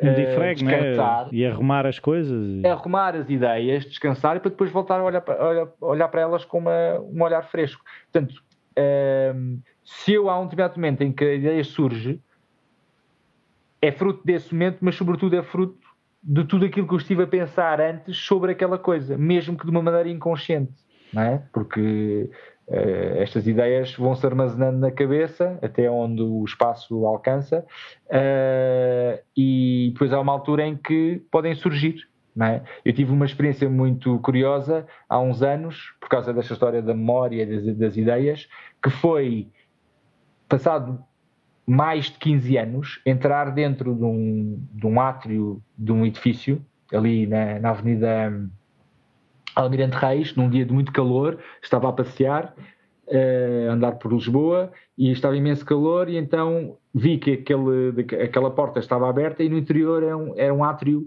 com forrada pedra, em mármore, se não, se não me, me engano e entrei para me refrescar, para estar um bocadinho à sombra e estar fresco. E quando eu entro naquele espaço, não sei se a temperatura, acho que foi a temperatura, o cheiro da própria, daquele ambiente, até se calhar algum produto de limpeza que tinham utilizado para limpar aquele espaço, e eu de repente dei um salto temporal de quando, imagina isto foi, eu tinha 30 e qualquer coisa, e dei um salto temporal de 15 anos, de quando tinha 15 anos, e voltei a entrar no átrio da, do prédio da minha avó, que morava em Campo de Ourique. E foi uma memória tão estranha porque eu já não, não tinha lembrança daquilo, quer dizer, aquilo estava totalmente soterrado debaixo de outras coisas e, e, foi, houve ali um clique relativamente a um sentido, não é? Que deve ter sido o olfato também, Sim. que me fez voltar para, para, aquele, para, aquele, para aquele tempo e aquele espaço. Portanto, eu também acredito que as ideias vão se acumulando e vão se reestruturando e depois há uma altura em que as coisas, por algum motivo, fazem sentido, não é? Ou fazem outro sentido. Sim, eu agora tinha aqui duas coisas. Queria perceber que, é, por um lado, eh, as ideias, estamos a falar das ideias que surgem uh, porque tu estás eh, a trabalhar, e outra coisa é quando normalmente aquilo surge de eu quero uma. pedem-te uma ideia específica. Uma coisa é as tuas ideias que tu aproveitas e desenvolves, outra coisa é, no meu entendimento, é esse de não, agora é convém teres uma ideia sobre um telefone e outra coisa que eu também, também estava, estava a ouvir e estava a pensar é uh, essa questão das ligações entre coisas, é esse prestar de atenção se o desenho também te ajuda nessa questão de estares atento ao, ao que está a acontecer. Sim, olha, então vou começar pelo fim. Eu, o desenho é, eu acho que é uma, uma atividade que não utiliza só o sentido da, da visão, usa, usa todos os sentidos porque hum, eu sei e eu estou convencido disto porquê? Porque há muitos desenhos que tenho em, em cadernos que quando volto a olhar para eles, uh, independentemente de no desenho ter apontado uma data ou qualquer coisa que foi dito ou algum, alguma referência que me faça contextualizar aquela imagem, um, eu costumo ter sempre para cada desenho uma espécie de dupla memória. Pronto, tenho a memória daquilo que estive a desenhar, portanto, daquilo que está no papel, uh, e depois tenho uma memória de ter estado a desenhar, de eu ter estado a desenhar. Portanto, tenho a memória do objeto que desenhei e de eu ter estado a desenhar. Isso reflete, digamos, o facto de, quando eu estive a desenhar alguma coisa, estar ligado com a temperatura, com as coisas que aconteceram à minha volta, uh, algum episódio caricato de alguém que veio falar comigo, ou de alguma coisa que eu vi ou ouvi. Quer dizer, tu estás realmente com todos os os teus sentidos abertos. Aliás, há uma experiência engraçada que se pode fazer que é o facto de, se tu entregares uma, um objeto para a mão de alguém e essa pessoa estiver com os olhos fechados é? e, e, tocar esse objeto, ela acaba por ver através do tato, não é? Portanto, tocando. Uh, e ao, ao, tocar esse objeto com a mão, cria uma imagem mental desse próprio objeto e poderia desenhá-lo, não é? A partir daí. Portanto, não é só a visão que entra em jogo, são todos os sentidos. E eu, normalmente, quando desenho, tenho alguma dificuldade em falar, porque, porque estou concentrado no desenho, no que está à minha volta. Ouço perfeitamente o que me dizem, mas depois a falar tenho uma, um discurso um bocadinho telegráfico, não é? Digo sim, não, e, e sinto como se houvesse ali uma barreira, não é? Um, um distanciamento relativamente à, à fala, que me impede de ter um discurso mais coerente e mais contínuo. Mas estou super, super atento a, àquilo que, que, me dizem. Eu acho que também não é por acaso que em reuniões de trabalho eh, há muitas pessoas que fazem que, que, desenham, não é? Umas dizem que rabiscam ou que fazem catafunhos, tudo isso eu acho que é desenho. Mas, uh, quer dizer, estão ali, o desenho é, é tido quase como um processo de, uh, de reorganização mental. É? O, o, visual thinking é Uh, digamos, a, a, a, aplicação prática disso, não é? O, o, facto de quando a pessoa está a, a transmitir, transmitir determinados conceitos, pôr desenhos para que a coisa fique mais, seja mais memorizável. Uh, portanto, isto responder à, tua primeira, à segunda parte da tua pergunta. A primeira, lembra-me outra vez o que, que era? É, era a questão de as tuas ideias, seres, desenvolveres as tuas ideias, ou, ou, no fundo, a obrigação de ter uma ideia sobre um determinado assunto. De repente, tu tens que. Não, eh, tu tens estado a ter ideias sobre batatas e de repente, olha, não, agora precisamos de ideias sobre telefones. Pronto, eu, eu não acho que isso seja uh, um constrangimento. Pronto, uh, eu não estou a dizer simples. que seja um constrangimento, a questão sim. é se são maneiras diferentes, não é? Como é que geres isso? Ah, são, são, são, sim, são maneiras diferentes no sentido em que, por exemplo, uma das coisas que me talvez me atrapalhe mais ao princípio é quando alguém me pede qualquer coisa, mas com uma ideia já muito concreta do que quer. Com pouco é? espaço para. Sim, quando diz assim, ah, eu quero esta pessoa vestida desta maneira, não sei o quê, e, e, isto e aquilo, e depois dá a sensação que está tudo muito fechado. Mas isso também tem a ver um bocadinho com a atitude de cada um, porque independentemente do que aquilo que me pedem, eu posso, sobre isso, uh, criar uma variação, sempre e quando não vá, digamos, em contra daquilo que me pediram, mas que acrescente coisas novas. Um, mas se for uma coisa que me pedem, eu acho que nenhum trabalho é feito sobre o, o vazio, não é? Portanto, uh, como é que eu ia te explicar isto? Sim, tem que haver uh, sempre qualquer coisa, nem que seja uma reação sim. a um enunciado. Sim, sim, exatamente, exatamente. Esse enunciado, por exemplo, partindo daquela ideia do, da ilustração editorial, tanto para jornais ou revistas, é, muitos ilustradores trabalham tu, tu, vês, tu vês o trabalho num jornal ou numa revista com uma imagem e um texto. Mas quando esse, essa imagem foi feita, essa ilustração, seja ela em que técnica for, hum, muitas das vezes ele, esse ilustrador fez o trabalho sem, sem ter lido o texto, porque o texto não existia ainda. Não é? Então, então, eh, podes perguntar, então como é que ele fez o trabalho? Fez o trabalho porque se calhar o editor telefonou-lhe e disse, ou mandou-lhe um mail e disse, olha, este texto é sobre uh, uh, a, a, a reabertura da Feira Popular. Pronto, vamos imaginar que é isso. E, e, portanto, tu não tens os dados concretos, mas sabes que esse, este é o tema. Ou a pessoa já, já tem o título é? da, da, notícia e, portanto, jogas com o título. Uh, portanto, há uma ideia que está, digamos, subjacente a essa imagem. O ideal seria haver um trabalho, digamos, de vai e vem, que é, existe o texto, fazes a imagem, depois podes comparar os dois, podes apurar o caldo, tanto do ponto de vista do texto como do ponto de vista da imagem, pronto, mas isto depois uh, rege por parâmetros que não são todos iguais, né? num, num, jornal diário isso é quase impossível de se fazer, a não ser que eles trabalhem lado a lado, uh, num semanário também não, em livros acho que é possível fazer, mas mediante a prática de trabalho acontece ou não. Né? Já me aconteceu, uh, olha, posso dar dois exemplos concretos. Já me aconteceu editar um livro em que eu fiz as ilustrações, entreguei a uma escritora sem uma ordem pré-determinada e disse-lhe: Olha, uh, é um livro que se chama Conversa de Elefantes e foi feito com a Margarida, com a Margarida Fonseca Santos. Eu fiz uma série de ilustrações de elefantes, com uma série de situações diferentes, fui ter com ela e disse-lhe, Margarida, este é um, é um trabalho que eu gostava de propor, que é, olhas para estas imagens, reorganizas mediante o que achares que é mais interessante e escreves uma história. Portanto, aqui a imagem deu origem ao texto. Uhum. E também me aconteceu no outro trabalho, uma coisa que não chegou a... foi desenvolvida, mas depois não chegou a ser editada, com a Leonor Tenreiro, uma história que ela tinha sobre uh, uma personagem que era uma barata e, e, nessa história havia uma série de referências a locais, coisas muito pontuais, que era, imagina, eh, o passeio, uma árvore, portanto, sempre coisas exteriores. E eu olhei para o texto e antes de fazer as minhas ilustrações disse-lhe, Leonor, o que é que tu achas, já que é sobre uma história de uma barata que encontra outros insetos, que é que tu, o que é tu... e a barata é um animal, enfim, de convivência uh, caseira, não é? Portanto, às vezes temos em casa baratas, uh, ou elas aparecem. Uh, o, que é que tu, o que é que tu achas que nós passarmos, digamos, o espaço onde a história decorre para dentro de uma casa.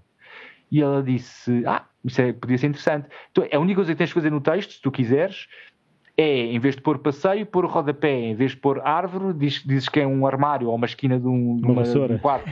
Exatamente, ou uma vassoura. Portanto, e depois até levámos isto a outro extremo, que foi, eu pedi-lhe para tirar fotografias da casa dela, de sítios onde ela uh, achasse que... A barata uh, poderia andar. Exatamente, exatamente. E então fez-me fotografias uh, de interiores de armários, de esquinas de uh, recantos dentro da própria casa e eu usei essas imagens como referência para depois fazer os cenários da, das ilustrações. Portanto, aí são duas situações uh, um bocado dentro dessa lógica, não é? De, porque eu, eu sinceramente acho que há muitos alunos, eu às vezes quando, quando dou formação, eu procuro balizar e restringir o uso uh, de materiais e até o uso de, uh, de, processos de desenho. Ou seja, eu digo assim: vamos imaginar, uh, vamos fazer um desenho só com mancha, sem linha e com este material. Pronto. E há pessoas que dizem: Ah, mas eu não posso usar borracha, não posso usar lápis, ah, mas eu não posso fazer isto. Não. Dizem, não, tem que ser mesmo isto assim. E, e algumas pessoas acham que isto é uh, uma autêntica ditadura. E eu costumo dizer é, é que o teres toda a liberdade, a liberdade não é, não é fazeres o que queres, quando queres, da maneira que queres. A liberdade é tu conseguires fazer coisas que tu gostas com aquilo que tu tens. Sim. Não, é? isso é que é a verdadeira liberdade. Porque, é, porque aí não, é... não, não estás limitado por nada. Tu estás limitado, mas essa não, limitação... não, acabas por não estar, porque assim, ah, se sim, tu exatamente. consegues fazer tudo com qualquer coisa, já não estás limitado. Exatamente, exatamente. Portanto, tu, no fundo, estás a tentar, com as regras do jogo e o material que tens contigo, uh, não só responder ao, àquilo que te é pedido, mas, e essa é a parte mais interessante, ultrapassar isso. É? Ir para além disso, para que seja também uma experiência que seja proveitosa, não só para quem recebe o trabalho, mas para ti. Não é? Portanto, algo que tu digas assim, valeu a pena fazer este trabalho porque uh, aprendi imenso com, com isto e, e cresci uh, interiormente com, com, esta, com esta tarefa, com, este, com esta atividade. De maneira que uh, seja uma coisa que me é imposta ou seja algo que eu proponho, há sempre, um, há sempre digamos, uma, uma uns elementos que definem um caminho. Depois, se esse caminho é mais curto ou mais longo, ou se tem desvios, enfim, isso depois já depende de como tu agarras o, o, o que te é entregue. Eu sei que tu, mais daqui a um bocadinho, tens que ir à tua vidinha, por isso uh, queria começar a, a, caminhar para o, para o fim e Sim. queria perceber. Um, ehm, se sendo pai de três, já disseste que, que te levantas cedo, mas começas a trabalhar cedo, uh, primeiro há o despachar das crianças e depois é que vens para o trabalho, uh, se fazes desporto durante o dia, se tens práticas desse tipo de desporto, se reservas tempo para ver televisão, para ler. Como é que tu organizas as tuas semanas e os teus dias? Olha, posso, posso dizer que hoje, e se calhar hoje acordei bastante cedo, uh, enfim, porque ando com uma série de trabalhos que tenho que acabar e, e, a cabeça parece que não desliga totalmente. E hoje de manhã, antes desta entrevista, fui, fui barbeiro, porque cortei o cabelo, o cabelo ao Matias, uh, fui cozinheiro, porque fiz já o almoço, uh, varri a casa, estive a organizar, organizar coisas de trabalho, quer dizer. Uh, sendo freelance e trabalhando e tendo uma família a teu cargo, tens que fazer 30 por uma linha, não é? O que é que eu faço normalmente? Como é que eu organizo o meu, o meu espaço, o meu tempo de trabalho? Eu procuro sempre trabalhar, de desenhar de manhã, mas depois há alturas em que se nessa manhã não consigo desenhar, procuro fazê-lo à noite. Uh, tenho uma prática desportiva regular, porque faço judo, sempre fiz desporto, desde muito novo, e nos últimos 20 anos pratico judo e, portanto, procuro ir de duas a três vezes por semana ao final da tarde, uh, descarregar, suar e descarregar, uh, descarregar energias e carregar baterias no tatami, portanto, fazendo judo. Um, então, mas já és primeiro dan, segundo dan? Isso... Sou o primeiro dan, sou o primeiro dan. Uh, podia ser mais, ou enfim, se tivesse dedicado mais tempo, mas sim, com estes anos todos, tu, o ser primeiro dano não quer dizer nada, não é? Portanto, tenho um cinto negro, mas o cinto, sobretudo, já quer dizer alguma coisa, não é? Sim, quer dizer alguma coisa, mas não é. As pessoas. Ainda ontem fui fazer uma apresentação de judo à escola da minha filha, porque eles estão a estudar o desporto, e quando eu tirei o judog e o fato com o cinto negro, houve pessoas que diziam, ah, cinto negro! E depois tive que lhe explicar, há muitos cintos negros, isto é o primeiro, depois há outros que vêm a seguir este, depois a seguir ao cinto negro há outros, que é um que é branco e vermelho, e depois o último é todo vermelho. Mas pronto, procuro fazer esta, esta atividade desportiva porque uh, sinto essa necessidade, não é, do, do par, da parte física, uhum.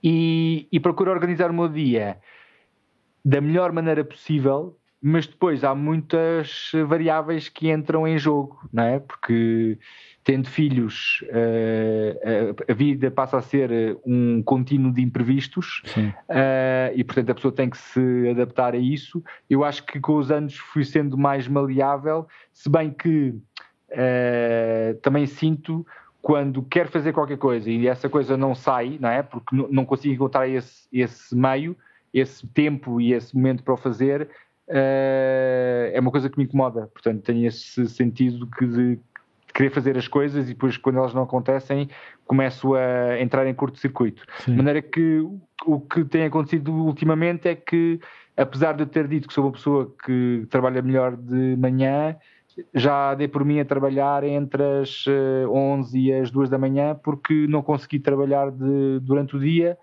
e eu sei que se não fizer isto, depois as coisas vão se acumulando e, e depois uh, cria-se aqui um problema. Mas, uh, mas pronto, procuro fazer isto de, desta forma e aproveitar os momentos todos que tenho, seja para ou questões de trabalho ou para ler. Quer dizer, não tenho. Uh, vou fazendo à medida que me é possível fazer, procurando que isto se aplique dentro daquilo que eu tinha organizado ao princípio, mas que depois pode não, não se aplicar a 100%. A 100%. Claro. Uh, queria também, uh, normalmente peço um a três livros que tenham sido marcantes para, para ti, uh, diferentes períodos da vida, acredito, ou se calhar até livros que foste lendo várias vezes, que possas deixar aqui como referência para outras pessoas. Olha, vou-te falar de um que li há pouco tempo, escrito por uma, um amigo, o Miguel Lamas, é uma edição de autor, julgo que está à venda numa livraria em Lisboa, que agora não me lembro o nome, mas pronto, digo o título, que é Cartas em Cadeia. E é, este meu amigo trabalha na área social com a população de sem-abrigos, mas também com outras populações, digamos, desfavorecidas. E, e este projeto de Cartas em Cadeia foi um, uma uma ideia que ele teve de entrar em contato com reclusos de uma cadeia em Lisboa, de um estabelecimento prisional em Lisboa, e de. Uh, enfim, e, ter sessões de poesia com eles, em que eles não só ouviam, como escreviam. E depois houve, digamos, um intercâmbio de cartas, uh, e é um livro lindíssimo, uh, que é um projeto louvável e que eu acho que vale a pena as pessoas conhecerem.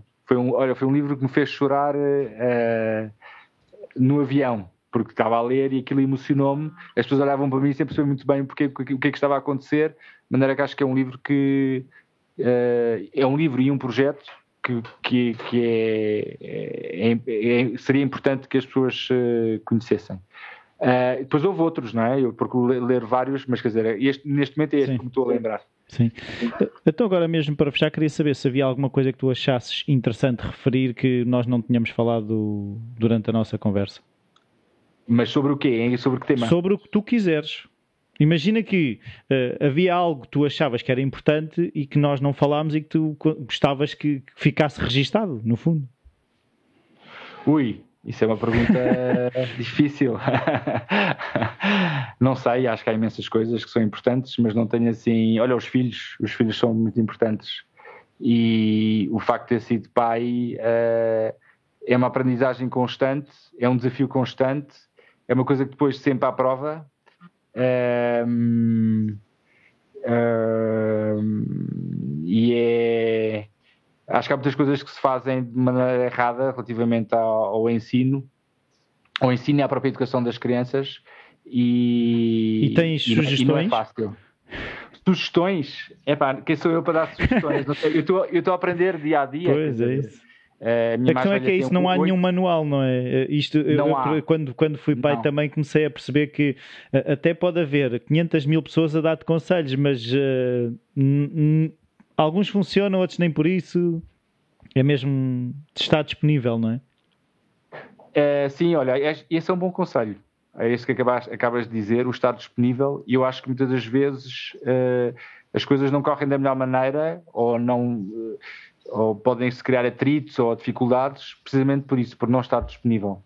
Uh, por não, por não, não, não te pôres à altura deles, dares o teu tempo sem restrições uh, para os poder acompanhar. Isto, infelizmente, nem sempre é possível, não é? Porque uh, a pessoa pode estar cansada ou pode ter coisas uh, de trabalho a fazer, quer dizer, nós não vivemos do ar e, portanto, estamos nesse aspecto condicionados a, outras, a outros compromissos. Mas o estar disponível eu acho que é, é um bom conselho. O tentar estar sempre disponível. Porque se a partir daí a pessoa estiver sempre disponível, eu dei-me conta disso, que é Uh, às vezes não estar no sítio onde deveria estar e como deveria estar. Ou seja, às vezes estou a poder estar a trabalhar, a pensar em coisas que tenho que fazer com eles, ou depois, ao estar com eles, estar a pensar, a pensar no trabalho. trabalho. Pronto, e isso eu acho que é um erro crasso que acontece.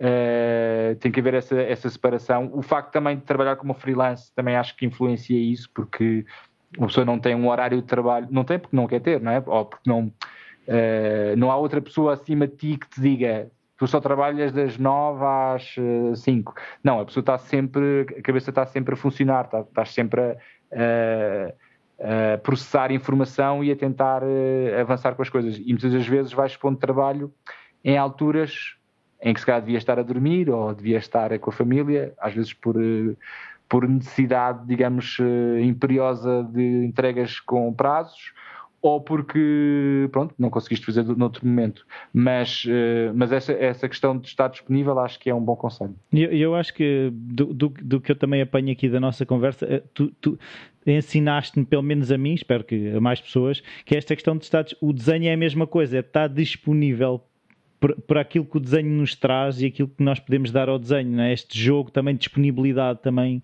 uh, do, do, do, do desenho e o resto, se calhar, é para a vida, não é? Está disponível sim, para a vida. Sim, sim, sim. Eu costumo dizer quando um desenho corre menos bem ou corre francamente mal, segundo o critério de cada um, a pessoa não desistir desse desenho. De continuar a desenhar até achar que já não consegue desenhar Como não mais. desiste de um filho, não é? Tipo, hoje portaste mal, bom. olha, nunca mais vou falar contigo. Sim, enfim, isso não, tem, não há uma comparação possível porque um filho está acima de tudo, não é? Mas, mas quer dizer, é um bocado isso, que é dizer assim, uh, eu vejo muitas pessoas que começam a desenhar e que porque ou se enganaram ou porque o desenho já não está encaixado como, deveria, como acham que deveria estar, e então de, abandonam e viram a página. E eu, num determinado registro, por exemplo, neste dos diários gráficos, costumo sempre dizer: não, não, não, tu não abandonas o desenho, não abandonas o desenho que ele não te vai abandonar a ti, tu continua a desenhar, porque mesmo que já estejas a partir de uma base que está, não está tão direita quanto gostarias, às tantas, o continuares a desenhar, corrigindo o que tu fizeste e tentando melhorá-lo, vai-te permitir também descobrir uma coisa nova. Então, o que acontece é que há muitos desenhos que, à partida, nasceram tortos, depois endireitam. Se assim uhum. se pode dizer. Uh, e outros que se calhar continuam tortos, mas tu aprendeste uma coisa que não terias aprendido se não tivesse insistido. Eu muitas das vezes, quando tenho, estou a desenhar, vamos imaginar, no Museu de Ciências Naturais, estou a desenhar um animal e, e o desenho, uh, acabei o desenho e acho que o desenho está, está bem, quer dizer, está, podia acabar ali. Mas apetece-me fazer mais qualquer coisa e não sei se essa coisa que eu quero fazer vai estragar o que fiz antes. Eu, eu, eu avanço. Avanço porque eu prefiro estragar o que fiz mas saber que, que, tirar a dúvida, não é? E, e perceber se aquilo que, a dúvida que eu tinha se se, se, se, se resolve ou não, do que ter um desenho que é bonito e que está fechado e acabado, mas que é exatamente igual ao anterior e que não me ensinou absolutamente nada. E já estraguei desenhos com isso, uh, já melhorei desenhos com isso, mas em ambos casos aprendi sempre mais do que se não tivesse continuado a desenhar. Então, olha, Richard, muito obrigado por este obrigado tempo. Um, foi realmente um prazer. Acho que as pessoas vão também aprender muito com, com esta nossa conversa eu pelo menos aprendi e acho que muito obrigado por aquilo que fazes, uh, de espalhares no fundo a, a mensagem do desenho que eu, eu, eu afastei-me e tenho a necessidade mesmo, sinto por vezes, uh, para entender as coisas, pegar numa caneta as coisas parece que não ficam tão, tão escuras. muito, muito obrigado. obrigado eu pelo convite. Deus. Um abraço. E cá estamos de volta. Eu uh, adorei ter esta conversa com o Richard. Eu acho que vocês também, também devem ter gostado. Tenho, tenho quase a certeza, porque é uma conversa que uh, é isso que eu, que eu disse no início. É um bocadinho esta. O desenho para mim é uma maneira de olhar o mundo e entender o desenho é uma maneira de entender o mundo, ou uma das ferramentas para entender o mundo. Um, ehm, o, o podcast Falar Criativo cá continua, uh, vai continuar e poderá haver algumas mudanças. Eu conto uh, passar de, a ter mais tempo para o podcast e gostaria de voltar. Já disse isso várias vezes, mas é verdade. Gostaria de voltar um, com maior regularidade. Uh, irei, se calhar, dar o salto para as duas vezes por mês em vez de ser uma vez por mês. Embora eu continue a fazer os episódios, aqueles mini episódios em que eu escrevo um texto para o blog e depois faço a versão áudio, não é a mesma coisa. Eu sinto que eh, estas conversas, eh, ainda tenho muitas conversas para ter, ainda há muita gente com quem eu gostava de falar e há muita gente que, que eu acho que mais pessoas deveriam conhecer e o podcast será essa ferramenta. Se quiserem ajudar o podcast, há várias maneiras. Uma delas é uh, irem ao, através do Patreon, podem ajudar financeiramente. www.patreon.com falar criativo. Podem também fazer sempre as partilhas nas vossas, nas vossas redes sociais, nos vossos contactos. Também podem passar pelo iTunes e deixar, ou Apple Podcasts, agora acho que é isso o nome que se chama e deixar as avaliações e as críticas também ajuda o podcast a ter mais visibilidade e qualquer coisa que necessitem o e-mail rui.falacreativo.com está sempre disponível e eu aguardo pelo vosso contacto. Até à próxima.